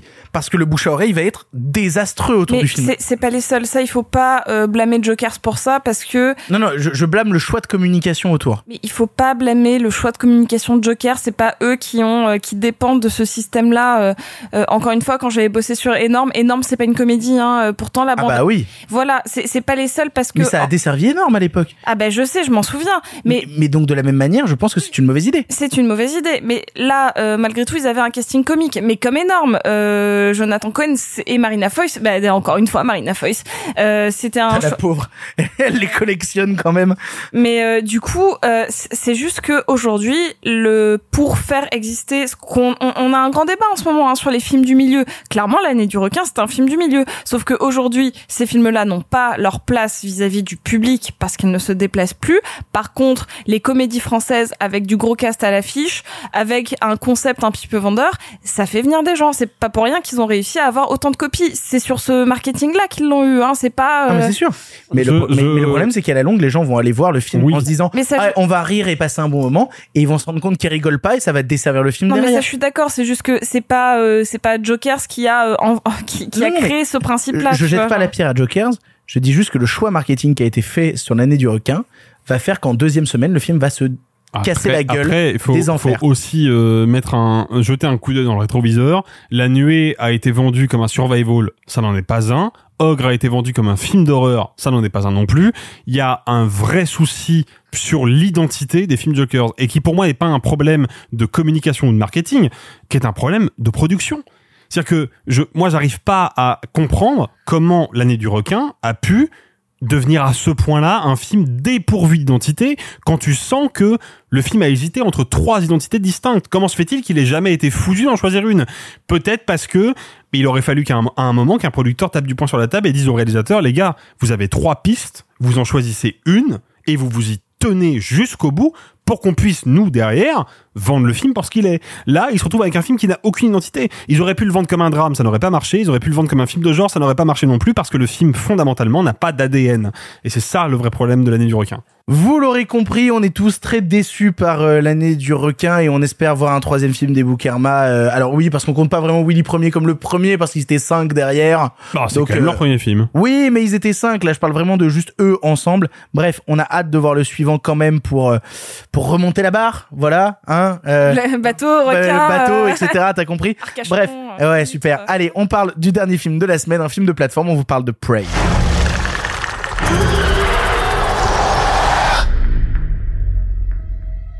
There's something out there. I'm coming with you. You can't. I'm trying to protect you. Protect me from what?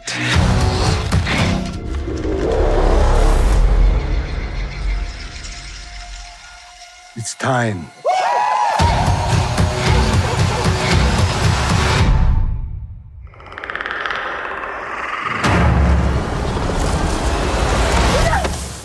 Est un long métrage Disney Plus réalisé par Dan Trachtenberg, connu pour le film 10 Cloverfield Lane. Spin-off préquel à la saga Predator, nous sommes trois siècles dans le passé à l'époque des Comanches, où la jeune Naru, brillante guerrière, tente de faire ses preuves dans sa tribu. Mais quand débarque du ciel un nouveau type de prédateur qu'elle n'a jamais affronté, la confrontation est inévitable.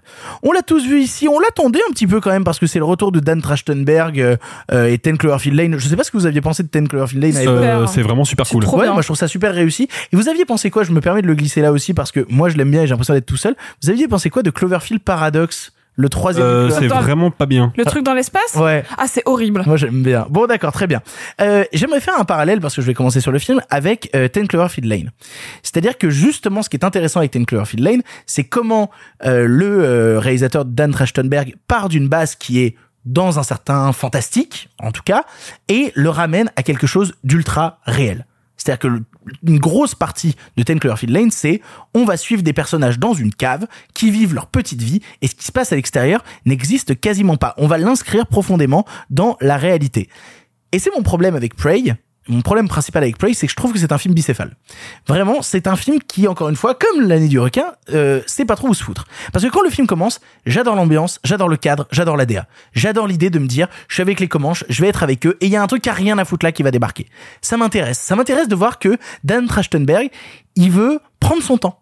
Il veut avancer à tâtons. Il veut nous faire un film d'ambiance. Il veut nous faire un truc un peu en décalage. Tu sens qu'il a révisé un petit peu son, son The Revenant illustré, hein, euh, et t'as des scènes. Ça fait deux fois qu'on fait des livres illustrés. Qu'est-ce qui se passe? On va vraiment sortir des livres illustrés. Mais c'est vrai, quand t'es dans le village et qu'elle se balade avec cette caméra grand angle, avec une caméra sur stead, des plans larges ultra composés et tout, tu fais ok, très bien, il y, a, y, a du, y a du Inaritu dans le coin. Mais voilà, il a envie de nous créer un univers et de suggérer le Predator dans cet univers sans jamais rentrer dans l'art.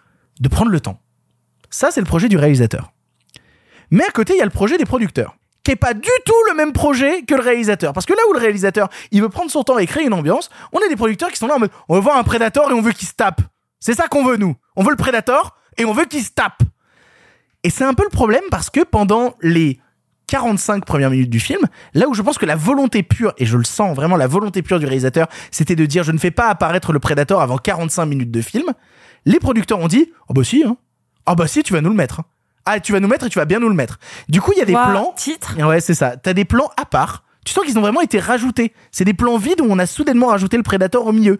Et donc du coup, les effets spéciaux sont à la ramasse parce que tu sens que c'est des rajouts de dernière minute et tu le sens vraiment les plans en deuxième partie du film avec le Predator sont beaucoup plus réussis que ceux dans la première partie avec tu sais ce passage où t'as le serpent qui mange un truc, qui se fait rattraper. C'est d'une laideur absolument horrible et tu sens que c'est vraiment des plans FX rajoutés à la dernière minute parce que les producteurs ont dit on peut pas faire un film qui a un Predator sur l'affiche et où le Predator apparaît pas avant 45 minutes de long métrage. C'est con, ça me rappelle quelque chose, ça, le, fait qu'on prenne du temps de faire apparaître le Predator. Euh, ah oui, Predator, c'est marrant ça. Euh, c'est c'est fou en fait. En fait, c'est possible de le faire. En fait, on pouvait le faire à l'époque. Bref, j'ai un vrai problème avec ce truc-là parce que je vois un film qui a le cul entre deux chaises et moi, ça me dérange pas que la deuxième partie existe où on se tape avec le Predator parce que bah, c'est un peu ce qu'on vient chercher aussi. Mais le projet du réalisateur à la base, c'est comme dans Ten Cloverfield Lane, de nous créer un univers réel et de nous mettre à petite dose des apparitions de la bébête. Là, elles y sont pas. Là, c'est forcé. Là, c'est les producteurs qui veulent qu'on ait du sang avant, qu'on ait quelque chose de beaucoup plus marqué. Et ça me, et ça me rend triste parce que je sens que le parti pris intéressant de Dan Trachtenberg était de dire, dans sa mise en scène, je veux raconter les après-massacres. Je veux toujours que les personnages arrivent après ce qui s'est passé. On arrive dans un champ, toutes les bêtes ont été écorchées. Qu'est-ce qui s'est passé? On arrive à un endroit, il y a des morts. Qu'est-ce qui s'est produit? On ne voit pas ce qui s'est produit, mais tous les personnages con- constatent que leur univers est en train de changer, que des gens meurent autour d'eux, mais ne savent pas ce qui est en train de se produire. Et c'est intéressant de vouloir raconter ça, de vouloir raconter l'après-massacre et voir ensuite la capacité des dégâts de la bébête parce que elle est quand même en train de produire des trucs absolument fous. Mais les producteurs en ont décidé autrement. Et c'est con parce qu'encore une fois, je peux louer des choix artistiques dans le film. J'aime beaucoup la musique. Par exemple, du long métrage, je trouve que la musique du Prey est plutôt réussie. Euh, ce qui est beaucoup moins réussi, par contre, c'est le fait que bah, j'aimerais bien que quand on met des Français dans un film, on finisse par engager des Français. Voilà, je me suis bouffé les trois, les trois saisons de, de The Boys récemment. Euh, Frenchy n'est pas Frenchy. Et bah là, les Français de Prey ne sont pas français. Il faut Alors, arrêter. Il y a au moins un ou deux Québécois. Alors, euh, c'est, alors, c'est sûr qu'ils sont québécois. Mais tu sais, c'est comme dans, euh, à l'époque, je crois que c'était dans Captain America 2, où à la fin, au début, ils attaquent un bateau où il y a des Français, et c'est pas des Français, c'est des Québécois. Le, Voilà. pire, le pire, c'est Iron Man 2. Moi, j'ai de la sympathie Oui. pour Iron Man 2 que je trouve très fun, mais il y a un moment où il est à Monaco et les monégasques qui parlent québécois, c'est pas possible. c'est tellement bon. Là, du coup, ça peut pas être. Bah non, l'accent Bah, n'est pas déjà là. Le choix, elle est arrivé beaucoup plus tard. Ouais, ouais, ouais. Enfin, je sais pas, Euh, les Bah, en fait, qui alors attention, ne- Alors, je- parce j'ai que peur de dire une connerie. C'est un ancien français, Mais du coup, qui est, qui, est, qui est assez proche du québécois. Si tu remontes dans l'histoire de la France, le, le, le patois Est-ce qu'on et est l'accent vraiment en train de débattre Non mais vraiment, pour le patois et l'accent du vieux français est beaucoup plus proche de ce qu'est le québécois on est plus- aujourd'hui que de ce qu'est le français Ouais, aujourd'hui. mais on n'est plus complètement, vu qu'on est en 1719 de ce que dit euh, Ouais. la fiche Wikipédia, euh, c'est que, euh, ouais, non, moi, ça me, ça me choque pas complètement. Ça m'énerve un peu sur certains personnages, mais ceux qui parlent québécois, ça me gêne moins. À la limite, j'aurais préféré avoir full québécois qu'avoir du baragouinage, euh, parce que ça pouvait se justifier historiquement, c'est pas hyper gênant. Non, mais c'était un détail. En tout cas, ça fait chier que nous, en plus, hein. ce qui est sûr, c'est que dans la deuxième partie, moi, je passe un vrai bon moment. Je trouve qu'il y a des scènes de mise à mort qui sont vraiment cool. Toute la scène avec la forêt dans la brume, il y a des vraies belles idées. Il y a des envies de scènes de, de combat au corps à corps où on coupe pas, où on prend le temps d'avoir l'action, où on est dans des trucs ultra énergiques pour amener le climax final qui est dément. Mais je peux pas m'empêcher de regarder tout le film en me disant que on a un projet de réalisateur, on a un projet de producteur et les deux arrivent pas à se concerter et à fonctionner. Et ça m'énerve parce que j'attends le moment où Dan Trachtenberg, qui a quand même pris le temps de faire son deuxième long métrage. hein, après Ten Cloverfield Lane qui date quand même un peu, on l'a quand même beaucoup attendu son deuxième long métrage. Je m'attendais justement à retrouver ce que j'avais aimé dans Ten Cloverfield Lane à base. C'est du Cloverfield mais la bébête tu la verras pas avant 1h30. Et ben je m'attendais à ça dans Prey. J'étais heureux de commencer à retrouver ça jusqu'à me rendre compte qu'il se faisait parasiter. Donc j'ai un peu le cul entre deux chaises sur le film. Alexis. Euh, en fait, faut, faut comprendre. euh, tu parlais du premier Predator, donc réalisé par John McTiernan avec Arnold Schwarzenegger. John McTiernan qui sera au bif. Oui, tout à fait. Il sera Ouais, au est- en masterclass. Il parlera de Die Hard et de Predator. Euh, le fait est que Et faut de ses années en comprendre. prison. Faut comprendre de son année en prison. Il y en a qu'une seule. Faut comprendre. Euh, c'est quoi le Predator métaphoriquement dans le film de McTiernan? C'est-à-dire qu'on a le personnage de Schwarzenegger qui est l'archétype le plus absolu de la virilité euh, dans le cinéma d'action de l'époque, hein, donc euh, vraiment le cinéma d'action euh, conservateur de l'époque Reagan. Et en face, il y a le Predator qui est à la fois le double de Schwarzenegger parce qu'il est lui aussi une espèce de bête de muscle, un guerrier ultime qui connaît son environnement, qui est malin, qui est astucieux et en même temps il est son opposé. Pourquoi? Parce que le Predator incarne une espèce de vision castratrice avec son énorme tête euh, tentaculaire, enfin plus précisément mandibulaire, euh, qui évoque pour certains, c'est son- en tout cas le, Le film de Quentin Dupieux? Non, mais qui évoque pour certains une espèce de vagin denté qui viendrait castrer Ça, la figure de, Alien. euh, de Schwarzenegger. Non, Alien, c'est un phallus. Euh, ce qui est intéressant, c'est que, bah, de prime abord, on peut attendre un- une métaphore similaire et en même temps différente dans Prey. C'est-à-dire que, pour resituer le cadre, comme tu l'as dit, Victor, c'est, on est à l'époque des Amérindiens. Et il y a une bestiole chelou qui vient d'un autre monde pour les foutre sur la gueule. Si ça, c'est pas une métaphore de la colonisation de l'Amérique, je Bah ne sais pas ce que c'est. Bah oui. Le problème, Ah, c'est de ça que. Pardon. le problème, c'est que Mais, mais- mais justement, c'est ça, où je te parle de raconter l'après-massacre. Ce qui Voilà, m'intéresse, c'est ça. c'est que c'est une nana qui se balade dans un monde qu'elle connaît et tout ce qu'elle voit autour d'elle est en train de changer, est en train de disparaître. Elle voit le monde qu'elle a connu en train de s'effondrer. Le problème- problème, c'est que ouais. les producteurs bah, sont pas en accord avec cette vision-là. Exactement. Et du coup, ça fonctionne pas. Pourquoi ça fonctionne pas? Matériellement parlant. Premièrement, parce que on sent bien que dès que le prédateur est à l'image, qu'il soit, qu'il apparaisse plein cadre ou qu'il soit, comme c'est le cas dans le film de McKernan d'ailleurs, qu'il apparaisse camouflé dans le décor, on sent bien que le premier objectif des plans, c'est de souligner le caractère iconique du prédateur. Et ça, du coup, ça fonctionne plus. Parce que si tu soulignes le caractère iconique du personnage, tu peux pas en faire la métaphore d'une menace, d'une invasion extérieure, de quelque chose de négatif. Non, t'en fais une icône pop culturelle et tu le sépares de n'importe quel discours. Et puis, ça fonctionne pas pour une deuxième raison, qui est que euh, l'envahisseur, il est déjà là. Comme tu l'as dit, Victor, il y a des personnages de français, en l'occurrence, et il est clairement établi que les Amérindiens sont au courant que les Français sont venus sur leur terre, donc du coup, ça fonctionne plus. Tu peux plus métaphoriser l'idée d'une menace venue d'ailleurs si la menace venue d'ailleurs en question qui est les envahisseurs français est déjà sur le territoire et que les Amérindiens sont au courant de son existence. Donc la métaphore fonctionne plus. Ce qui fait qu'en définitive, Prey, et c'est son point le plus négatif, n'apporte rien à la mythologie de Predator et est en soi parfaitement inutile. Néanmoins, arrivent les 30 dernières minutes du film. C'est-à-dire le moment où le Predator va enfin se révéler. Il faut savoir que j'en révèle pas plus, hein, mais le design du Predator est un peu différent dans Prey de ce qu'il est dans les films d'origine. Euh, au moment où le Predator se révèle et où le personnage principal va entrer en conflit avec lui, à ce moment-là, j'ai l'impression que Dan Trachtenberg accepte que son film ne raconte rien, qu'il n'apporte rien à la franchise, et du coup il se pose une question comment, d'un point de vue strictement filmique et cinématographique, je peux mettre en scène un affrontement entre un être humain et un prédateur.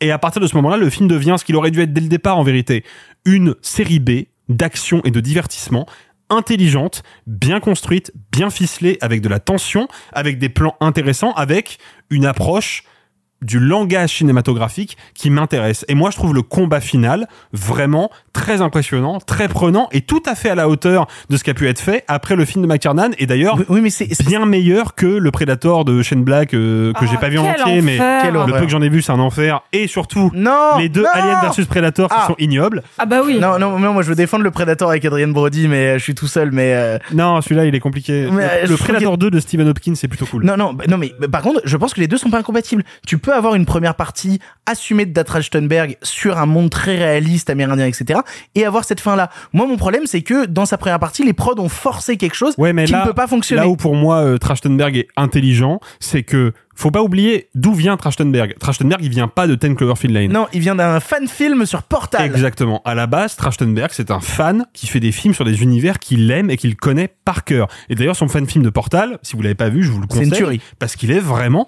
super bien. C'est l'une des rares adaptations vidéoludiques au format court. Hein. c'est Still Alive, il s'appelle, ouais, je crois. Euh, c'est ça, ouais. C'est l'une des rares adaptations vidéoludiques qui, à mon sens, arrive autant à faire du cinéma que de la pure adaptation de concepts vidéoludiques en image animée. Et le fait est que, bah, arrive un moment où Trachtenberg a compris. Il a compris que sa métaphore n'est pas la route. Il a compris que les producteurs étaient sur son dos. Donc, qu'est-ce qu'il fait? Bah, il fait ce qu'il peut, à savoir un combat entre un humain et un prédateur. Ce qui, ce qui relève vraiment de la pure fanfiction. Et il le fait, à mon sens, très bien. Et le film là-dessus, toute la première partie me laisse très perplexe, par moments me déçoit, me perd. En plus, je trouve que la narration est vraiment, vraiment pas limpide du tout. Mais le- les 30 dernières minutes valent franchement le coup d'œil. Sophie. Et bah c'est cool, je vais parler d'un truc dont vous avez pas parlé. Quoi? Bah le fait que ce soit une nana super badass à l'écran.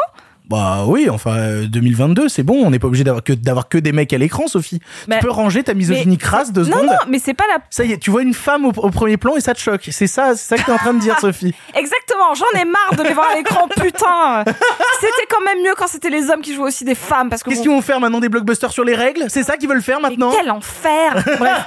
Euh, non, mais de ce que j'ai- je- crois que j'ai vu celui avec Adrien Brody, j'ai pas vu Predator 2, j'ai vu Predator 1, mais de ce que j'ai vu, c'est toujours des personnages masculins qui l'affrontent. Euh, le Predator Chain Black, mais plus de, Alors, c'est un petit peu plus compliqué sur Alien vs Predator, Ah, notamment le oui. premier, mais euh, fondamentalement, euh, l'image iconique du Predator, c'est évidemment Predator contre Schwarzenegger. Voilà. Et là, c'est quand même elle l'héroïne. C'est quand même une, une, une jeune femme. Et surtout, ce que, ce que j'aime bien, c'est que c'est une jeune femme avec beaucoup de faiblesses. Parce que le film, dans sa narration, la présente de prime abord comme une mauvaise chasseuse. Ou en tout cas, comme une chasseuse pas accomplie. Non, on la voit... euh, Une bah- chasseuse pas acceptée. Pour moi, je, non, non, elle est, non, non, je te jure, elle Ah, est pas, non, elle est elle est pas, pas pas accomplie. accomplie. C'est-à-dire qu'elle a les bonnes idées, mais par peut-être justement une forme de patriarcat ou peut-être juste un manque de confiance en elle ou j'en sais rien. En tout cas, elle est pas accomplie parce qu'il y a toujours un truc qui fait que sa bonne idée marche pas. D'ailleurs, c'est tout le tout le le, le, le- c'est tout l'intérêt de la relation avec son frère, c'est que euh, il va lui dire que s'ils ont réussi à euh, battre euh, le gros chat, parce qu'ils ont, ils l'appellent Cat, Lion, euh, en gros c'est un gros lynx quoi, Bon, c'est un jaguar, quoi. c'est un jaguar, euh, enfin c'est pas un jaguar, Non, c'est un puma. c'est un puma, Un c'est un puma. Bref, Là, je connais pas les marques. le, le gros matou. Euh, S'ils arrivent à battre le gros matou, c'est parce que euh, elle avait la bonne idée pour le chasser, mais bah par euh, par des aléas, euh, elle a pas réussi. C'est lui qui a réussi, et donc elle a quelque chose à prouver pour dire qu'elle est au moins au niveau de son frère.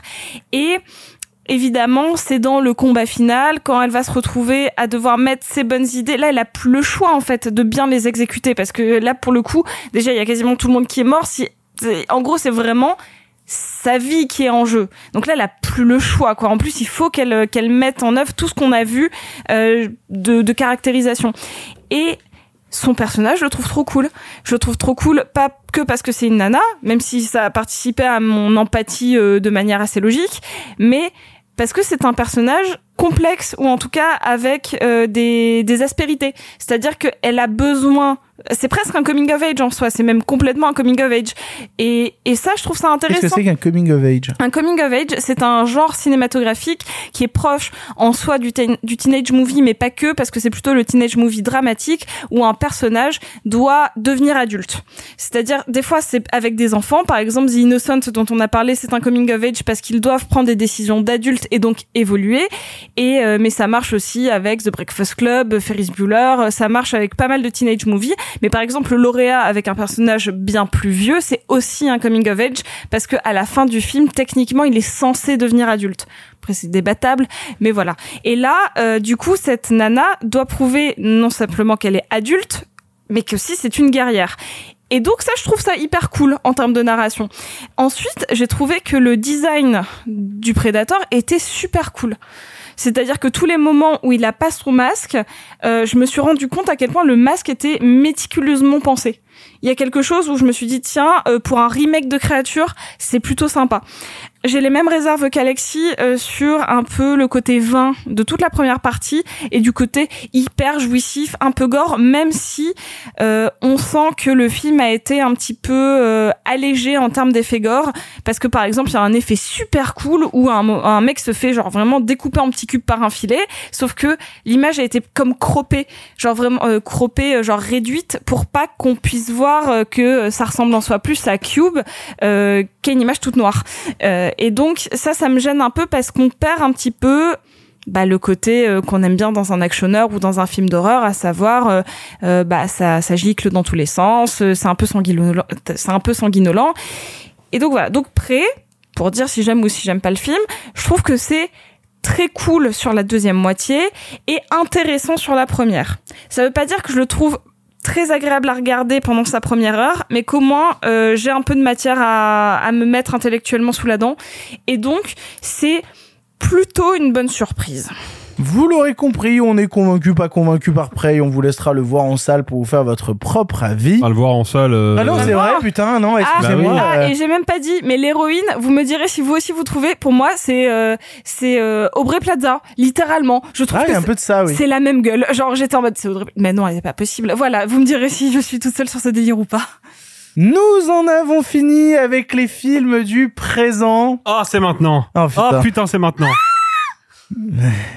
Ah, je- je- ça me fait bizarre quand même, vous vous en rendez compte? Ça fait 100 épisodes que je disais la même phrase et... Alors euh, vraiment, 100 épisodes. 100 Parce que c'est un T à la fin du mot. ça faisait 100 Espèce épisodes euh, que, que, que je disais la même phrase et là... euh, Bon allez, soyons sympas, rembobinons. Oh, c'est bizarre quand même. Oh, arrête, en plus, tu donnes même pas genre un peu d'intonation sympa. Mais, mais vous voulez pas genre qu'on revienne à la phrase Non, d'avant j'ai Mais non, gagné le public a choisi. Le public a C'est choisi. pas le public, c'est le public de la cigale qui a choisi. euh, Il y a beaucoup plus de gens qui nous écoutent. Je propose qu'on refasse un vote. Hein Euh, On fait comme Macron quand le résultat lui va pas, il revote. Bah oui, mais on n'est pas Macron. Oh putain. Bon allez, soyons sympas, rembobinons. Et aujourd'hui, dans le film du passé, nous allons parler drag queen, nous allons parler chouchou. En avant. À cette époque, vous le savez, le cinéma était en noir et blanc. Mais nous avons préféré mettre un peu de couleur. Monsieur Mézeret, au nom du patrimoine artistique français tout entier, je vous dis merci. Mais enfin, tout ça, c'est le passé. Chouchou Chouchou Stanislas de la Tour Maubourg. Chouchou, de la place de Cléchy. Chouchou J'ai besoin aussi d'un bon shampoing. Bien sûr, pour quel type de cheveux? Euh, cheveux sales. Oui Bon, écoutez, tout est là, monsieur. Hein. Bon, je sors là Je sais pas. J'adore les fleurs. C'est pas vrai, je crois pas mes yeux. Je joue à Paris.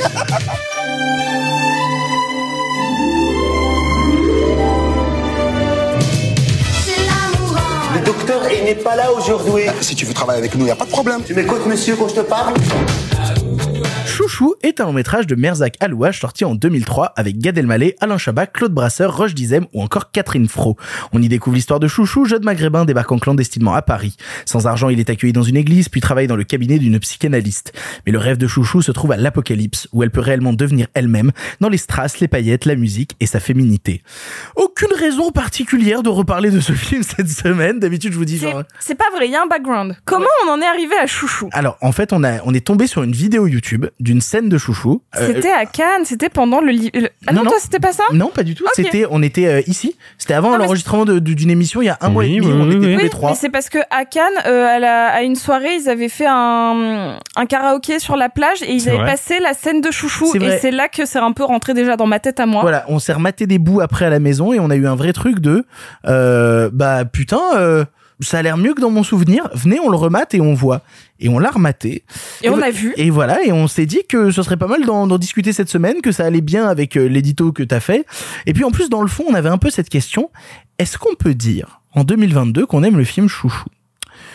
Avant tout cela, qui qui c'est?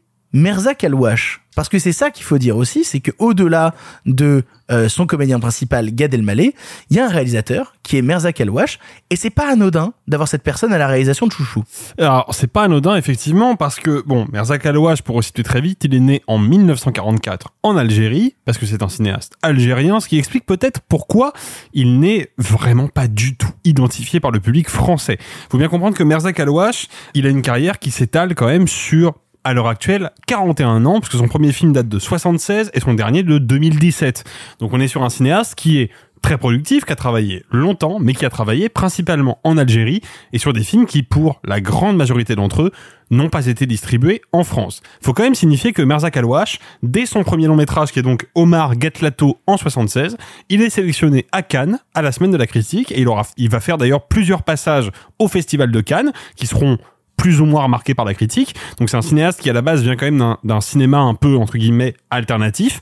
Sauf que bah comme je l'ai dit, c'est un cinéaste algérien. Enfin, un cinéma auteuriste même, on peut dire. Tu On vois. peut dire ça. Le truc c'est que bah, Merzak Alouache, comme je l'ai dit, donc c'est un cinéaste algérien et L'Algérie a connu, je pense que vous le savez, des périodes d'instabilité politique un peu intenses dans la deuxième moitié du XXe siècle, on va dire à peu près après l'indépendance jusqu'au début des années 2000, ce qui ont forcé Merzak Alouache à régulièrement, en tout cas deux trois fois, s'éloigner de l'Algérie pour aller dans d'autres pays poursuivre son exercice, et notamment la France. Donc il a réalisé au cours de sa carrière une grande majorité de films algériens et quelques films français, dont par exemple Salut cousin, qui est sorti vers la fin des années 90, début des années 2000, avec déjà Gad Elmaleh au casting, et donc Chouchou.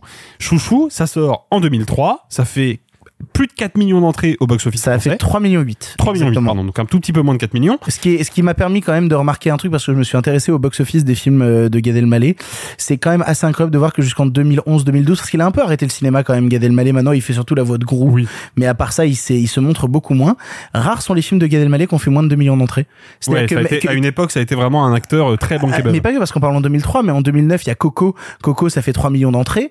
L'année d'après, il fait La Rafle. La Rafle, ça fait 2 millions 9. Tu vois, il y a un truc quand même de... En fait, le dernier film qu'il a vraiment fait, c'est Le Capital de Costa Gavras, où il joue vraiment un banquier euh, d'affaires. Et alors, je vous encourage à remater la bande-annonce.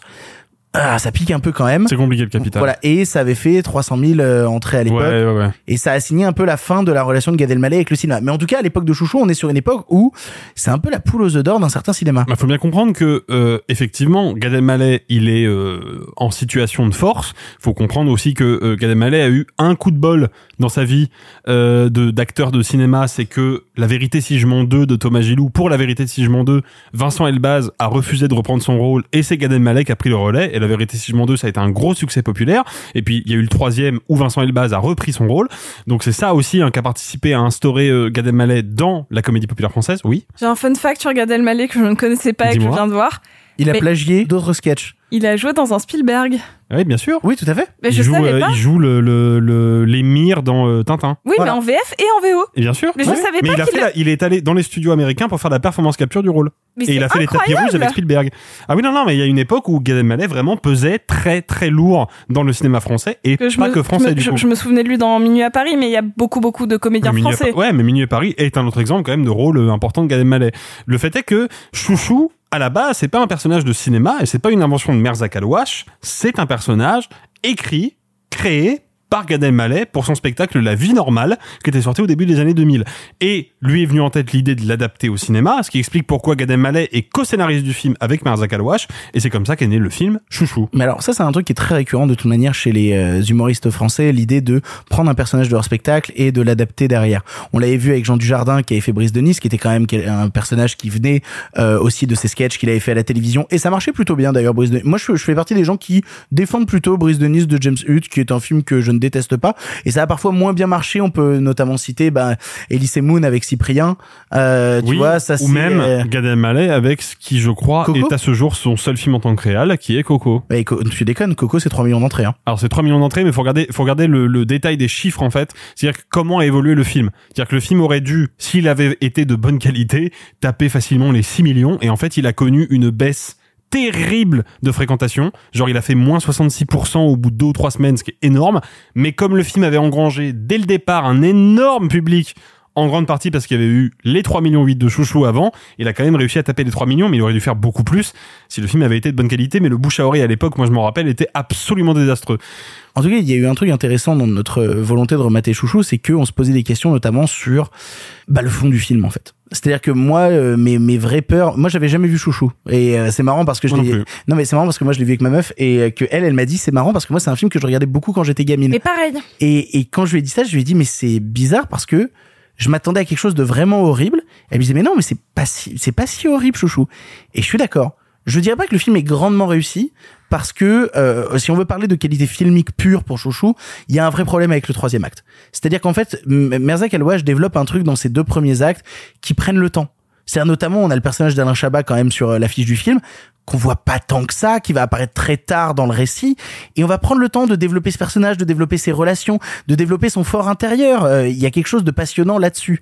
Euh, mais le troisième acte oublie tout ça et veut accélérer pour raconter quelque chose très rapidement autour du personnage de Catherine Fro et, et en- envoyer le personnage de Chouchou en prison, mais en fait pas vraiment, mais en fait ça marche pas. Hop, c'est bon, le film est terminé. Il y a un truc qui marche pas à ce niveau-là.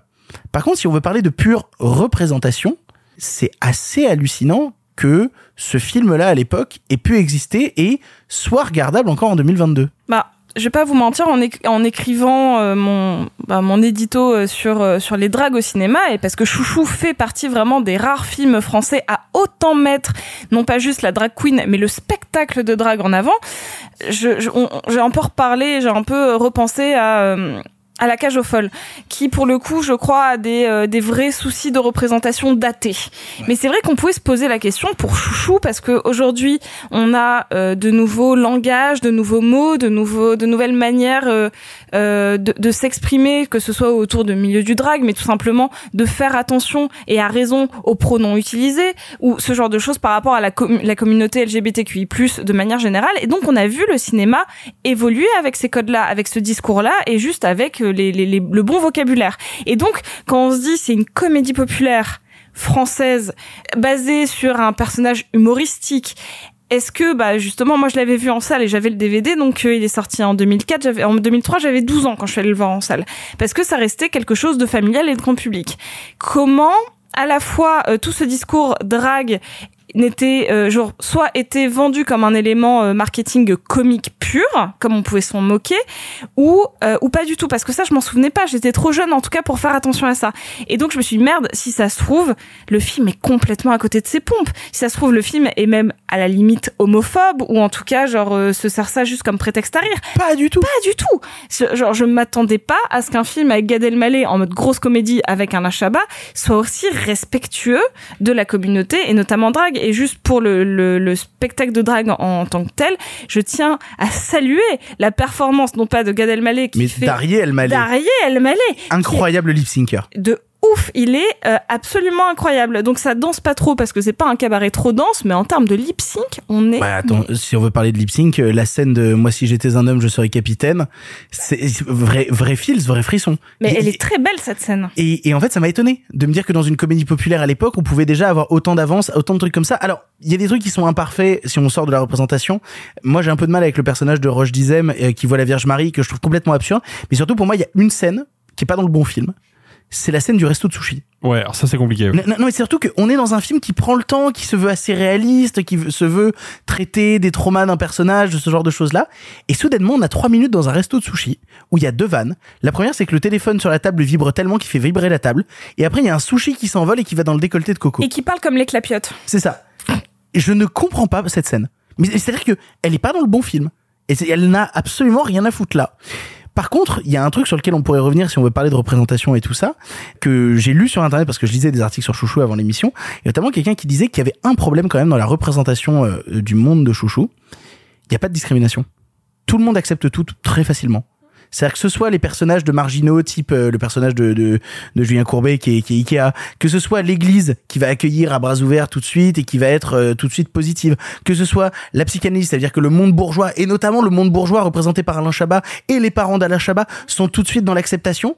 On est en 2003 et le film nous raconte un monde où, en fait, il faisait la comparaison avec euh, le film euh, Certains l'aiment chaud. Bah c'est ce que j'allais dire. Et justement, et que dans certains shows, on n'est justement pas dans ce système-là, qu'on te montre qu'il y, a du, il y a du bon et du mauvais dans le monde. Alors là, non, non, non, non, non, non, non, non, non, pas du euh, tout. Ouais, ça c'est plus vrai pour la garçonnière que pour, euh, que pour certains lame show. Non, hein. parce que certains lame show, il y a vraiment, euh, au contraire, c'est les personnages qui, notamment un, celui interprété par Jack Lemmon, qui lui va même un peu twister à un moment de manière très humoristique parce qu'il va se prendre littéralement pour pour une femme, alors ce qui n'est pas du tout. Hein. C'est vraiment deux hommes qui ont dû se travestir pour pouvoir intégrer un groupe euh, de femmes musiciennes et qui se retrouvent en Floride et qui, euh, par euh, chance, malchance, enfin le, le hasard, va se retrouver avec un homme qui va tomber amoureux d'elle, en tout cas en femme, mais lui, il va en oublier qu'il est un homme. Donc ça va créer un vrai quiproquo extrêmement humoristique qui a créé l'une des phrases les plus iconiques de la fin du cinéma à base de Nobody's Perfect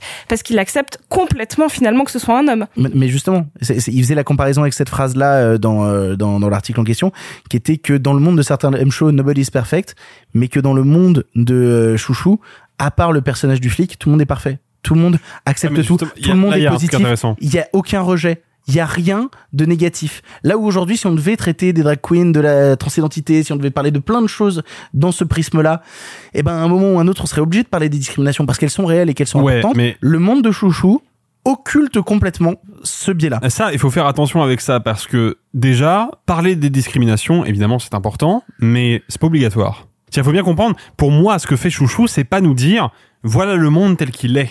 Ce que fait Chouchou, c'est nous proposer une alternative. C'est-à-dire que, qu'est-ce que fait Chouchou? Il nous montre, déjà, faut bien comprendre que la réalité, elle est sous-jacente dans le film, mais elle est présente. Pourquoi le personnage de Gad Elmaleh quitte son pays natal? On n'en aura jamais la réponse dans le film. Mais on peut se poser la Oh, question. il, il l'explique plus ou moins que ça puait là-bas, quoi. Bah oui. Oui, mais on- n'a jamais une réponse claire et franche, on n'a jamais une raison clairement établie, mais on peut se douter que Oui, mais potentiellement, ça il a fait son coming out là-bas, ça il a pas été accepté, là-bas, il est mais revenu ici, ça pue pas.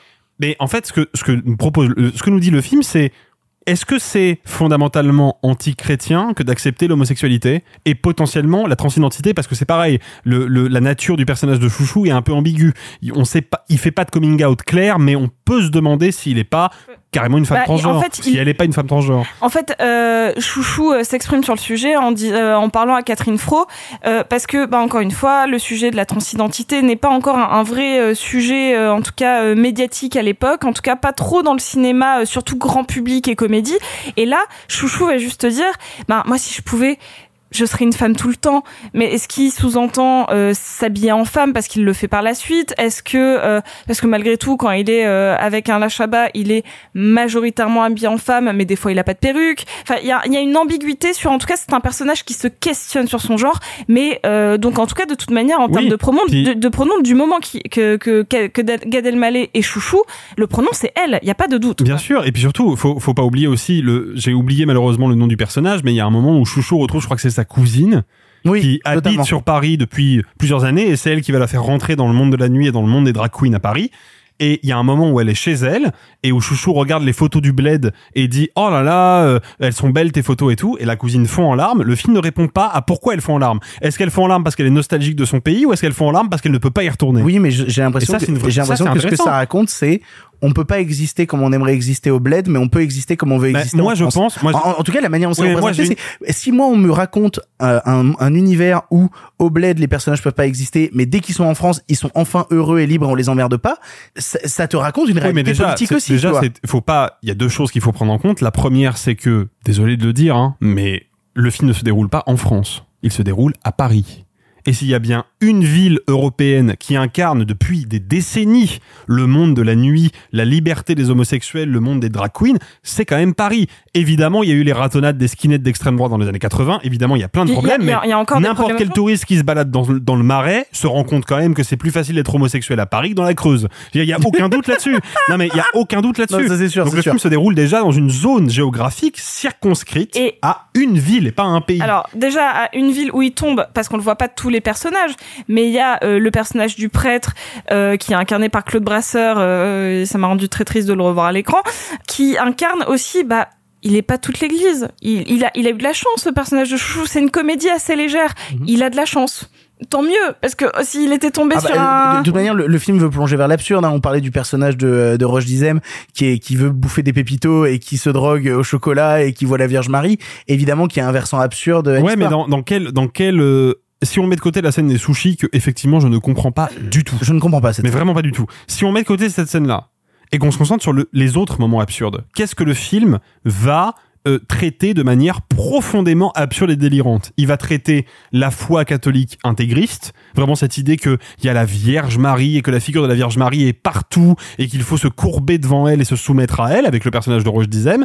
Et il va traiter de manière absurde l'homophobie, la misogynie et la violence d'un personnage policier qui est effectivement présenté comme une espèce de personnage complètement outrancier et caricatural. Mais qu'est-ce que nous dit le film? Le film nous dit l'absurdité n'est pas dans le camp de Chouchou, elle n'est pas dans le camp des drag queens, elle est dans le camp, entre grosses guillemets, du bien. Elle est dans le camp de l'ordre. Elle est dans le camp de celui qui est censé être le garant du bien-être des citoyens et qui en fait est un psychopathe abusif et tortionnaire et c'est ça que le film traite de manière absurde. En fait, moi je pense que Chouchou n'a à aucun moment l'ambition de nous montrer la France, voire même la ville de Paris telle qu'elle est dans la réalité. Ce qu'il fait, c'est nous proposer quelque chose. Il nous dit, bah voilà, si les gens qui peuplent le monde se comportaient comme les personnages de mon film, tout irait bien. Bah, en tout cas, ce qui me fascine, c'est de de voir. En fait, c'est en 2003. Ah bah film woke avant l'heure. Hein. Là, Mais- euh, Bah, en fait, c'est ça. c'est ça le cinéma wokiste, c'est chouchou?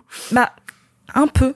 Bah, un, oui. un peu parce que cette bienveillance-là, je vais reprendre et je le prends souvent cet exemple un petit peu parce que Chouchou n'est pas un film parfait, mais c'est un film avec tellement de bonnes intentions. Surtout un film très raté dans, son, dans sa dernière partie. Hein. C'est Non, mais je suis, je suis complètement d'accord avec toi. Il y a plein de choses qui vont pas, mais malgré tout, ça, a- ça a fédéré et ça a fédéré des gens qu'on n'imaginait pas que ça allait fédérer. Mais ça, c'est épatant. C'est épatant de faire. c'est- Voilà, c'est c'est là où je voulais en venir. Euh, de faire un film comme celui-là qui va rassembler autant de grand public et dont le but n'est pas de rire du personnage mais de rire avec le personnage. Et c'est ça. Parce qu'à aucun moment le personnage de Chouchou est montré comme quelqu'un qu'il faudrait critiquer, quelqu'un qu'il faudrait rejeter, quelqu'un qui serait en décalage. Au contraire, on rit avec le personnage parce que ses expressions nous font rire mais en tant que spectateur, on a une véritable bienveillance envers le personnage de Chouchou et on a envie de l'accueillir et on a envie d'aller à l'apocalypse et de passer une soirée et de se marrer, tu vois. Bah, tu vois, euh, tu parlais euh, de, de- du fait de se moquer de certains personnages ou de pas avoir assez d'empathie euh, dans, euh, par exemple, quand on parlait dans Bullet Train, tu vois. Bah là, même si on, on rit forcément un petit peu de, de, de l'espèce de caricature faite par Gad Elmaleh parce que c'est un personnage de sketch, en tout cas, c'est des traits un peu grossis, euh, toutes les expressions euh, que Chouchou met à côté, etc. C'est c'est normal, c'est une comédie. Mais par contre, euh, quand elle chante Si j'étais un homme, tout le monde se calme. C'est-à-dire que là, on comprend euh, tous les enjeux du personnage. Euh, son, amour euh, pour, euh, Alain Chabat. Alain Chabat est incroyable dedans. C'est-à-dire que euh, malgré tout, ce personnage se justifie. Il a dit c'est bon. euh, de toute manière, maintenant, je, je suis en âge de décider. Et puis mes parents, ils vont, ils vont avoir mon choix. Et puis c'est comme ça. C'est sûr que ça paraît un petit peu trop beau que les parents l'acceptent autant, mais t'as l'impression que Alain Chabat, ce travail d'acceptance et d'acceptation, il l'a fait en amont. Mhm. Il l'a dit à ses parents hein, qu'il était gay et qu'il aimait le monde de la nuit et c'est un habitué. Je- Tu comprends que c'est peut-être même pas la première fois qu'il ramène quelqu'un. Donc ça, ça me gêne pas. Par contre, le fait que mes parents aient acheté le DVD, ça, ça me surprend. Et donc mon parallèle, c'était euh, moi ce pan de la culture euh, LGBT très très grand public au cinéma. Je trouve ça formidable que ce soit euh, dans une comédie imparfaite comme Chouchou, mais comme ça l'a été par exemple dans Plus belle la vie auprès de mes grands-parents. C'est-à-dire que amener des sujets euh, un petit peu différents de ton carcan, parce que bah euh, franchement, en ayant grandi à Toulon, euh, des, des, des clubs euh, de drag queen, j'aurais adoré en avoir. J'en avais pas. Hein. Franchement, surtout avec une ville euh, d'extrême droite euh, à fond dans la marine. Moi, j'étais étonnée que, enfin maintenant quand j'y repense, que mes parents aient acheté le DVD tout en ayant des, n'étant pas dans ce carcan-là, mais que le film ait eu autant de succès, de retentissement en province aussi, pour que mes parents soient allés le voir, parce que Gad Elmaleh a, a réussi à fédérer quelque chose. Et puis avec une vraie forme de bienveillance, avec dans sa première partie du vrai cinéma, parce que Merzak Alouache essaye de, quand même de créer quelque chose qui, qui tend vers un véritable cinéma, avec un festival en plus de comédiens, parce qu'on a cité les principaux, mais à côté il y a plein de petites personnes qui viennent passer leur tête. Il y a une scène avec Anne-Marie Vin, j'étais là genre mais je sais pas ce qu'elle faut. Il y a une scène avec Michael Youn sur scène oui. aussi où j'étais là, mais ok, très bien, on avance. Il y a plein de choses comme ça dans le film qui viennent le saupoudrer et qui font que revoir Chouchou aujourd'hui, c'est étonnamment un vrai bon moment. Mais quand tu dis que euh, il y a quelques années sorti Épouse-moi mon pote, tu dis que la comédie française a fait quatre pas en arrière en fait. C'est ça, c'est fait, en fait. C'est même pas tant une question de faire quatre pas en arrière qu'une question de, de le, la manière dont la comédie populaire française envisage le comique s'est déporté. C'est-à-dire quand on regarde Chouchou, on voit bien que le, le registre comique du film, à aucun moment n'est l'homosexualité du personnage ou le fait qu'elle soit drag queen. Le registre comique, c'est son interaction avec le monde. Parce que fondamentalement, ce qui est drôle chez Chouchou, c'est C'est qu'elle que est excentrique. Mais, pas- mais pas Et que, du coup, mais pas que, que c'est un personnage qui vient d'un autre pays et qui a, et qui a Exactement. pas tout à fait les codes.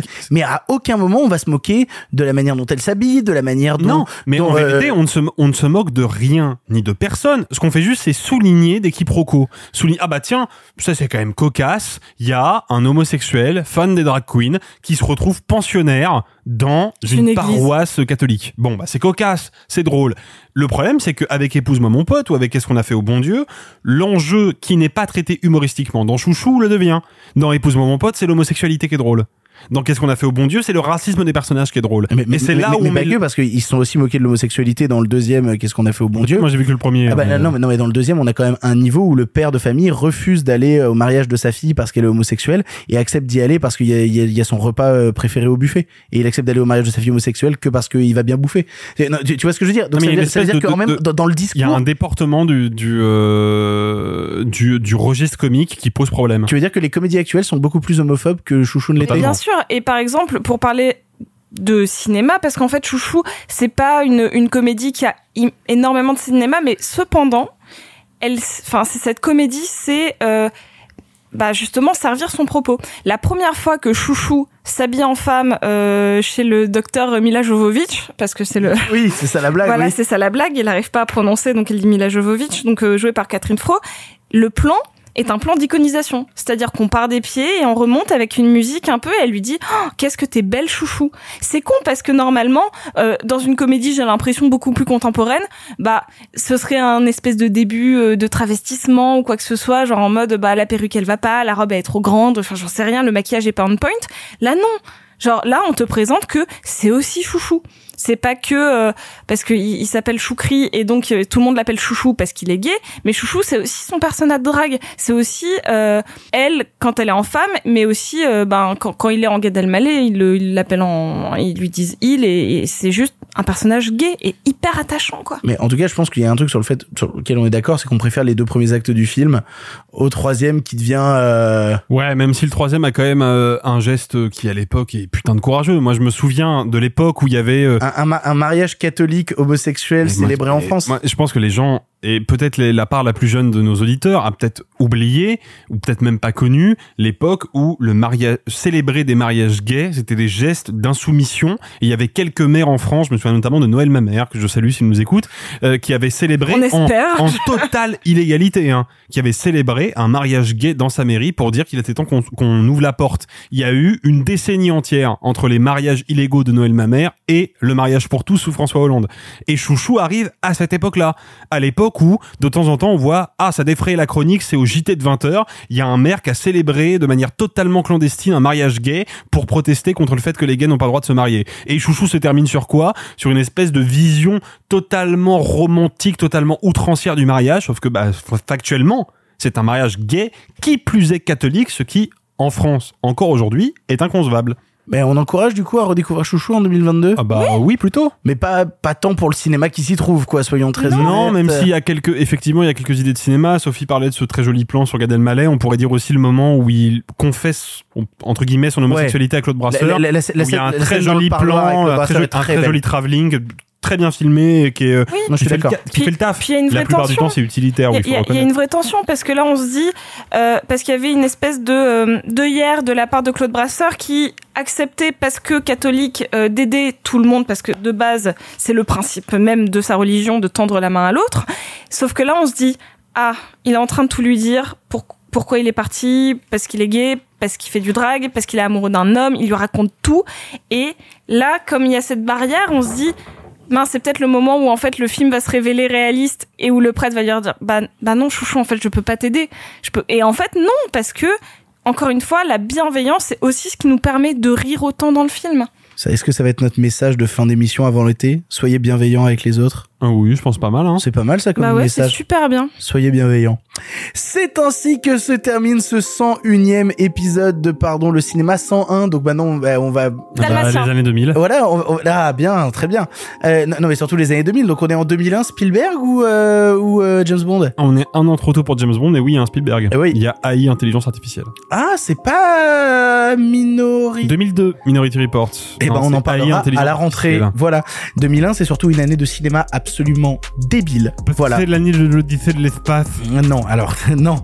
C'est surtout l'année de sortie du Seigneur des Anneaux, la communauté de l'anneau, du Voyage de Chihiro, de Mulholland Drive, de Amélie Poulain, de Harry Potter 1, de Monstres et compagnie, de de, Shrek. Academy Euh, non, non, mais de Donnie Darko, des autres, de Ocean's Eleven, de la famille Tenenbaum, de Moulin Rouge. De Vanilla Sky. Non, mais, oh, de pff, c'est pas bien. princesse malgré C'est pas mal Vanilla Sky. Est-ce que t'as vu le- l'original espagnol? Non, mais Bah, c'est je pour ça. Eh ben, pas. Vanilla Sky, c'est quand même pas mal. Eh non, mais alors, j'étais fan de Vanilla Sky, et un jour j'ai vu l'original Il y espagnol. a Tom Cruise, c'est quand même pas Et maintenant je déteste Vanilla Sky ah parce que bah c'est voilà vraiment il y a- raté. il y, a une comédie qui a vachement moins bien vieilli que chouchou Quoi donc il y a Tanguy Ah oui, et, Tan- effectivement. et Tanguy a beaucoup moins bien vieilli Par Voilà, contre, en, en sachez-le. 2001, il y a une vraie comédie à revoir et que j'encourage vraiment à revoir. Il y a la Tour Montparnasse infernale. Voilà. vachement bien, ouais. Et la Tour Montparnasse Et il y a infernale. le premier Tomb Raider euh, avec Angelina Jolie, Tout à fait. dans lequel il y a Daniel Craig, donc un peu de James Bond quand même en 2001. Eh, et il y a quasiment aussi un deuxième Spielberg. Parce qu'il y a Jurassic Park 3 en 2001. ah il y a 13 fantômes vous connaissez 13 fantômes Ah putain, non. Allez, on, je remercie tous les gens autour de cette table d'avoir participé à l'émission. Merci beaucoup, Alexis. Merci Victor. Merci beaucoup, Sophie. vacances Tout à fait, nous partons pour deux semaines de vacances, on va se reposer, mais je vous rappelle que si vous voulez nous envoyer vos questions pour la FAQ qu'on fera pour un épisode spécial abonné, il faut envoyer un mail à l'adresse pardon la gmail.com.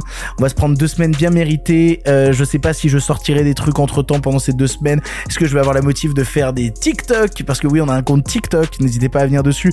Est-ce que je vais avoir la motive peut-être de ressortir des éditos qui n'ont pas été publiés Moi, cette année parce non, que euh, euh, non non mais c'est pas ça c'est qu'en fait j'ai oublié de publier des éditos cette année des fois donc je me dis ça fait du contenu gratuit pour l'été de republier certains Allez. éditos bref on verra bien sur ce on vous embrasse bonnes vacances les copains Arrêtez, j'en suis fini.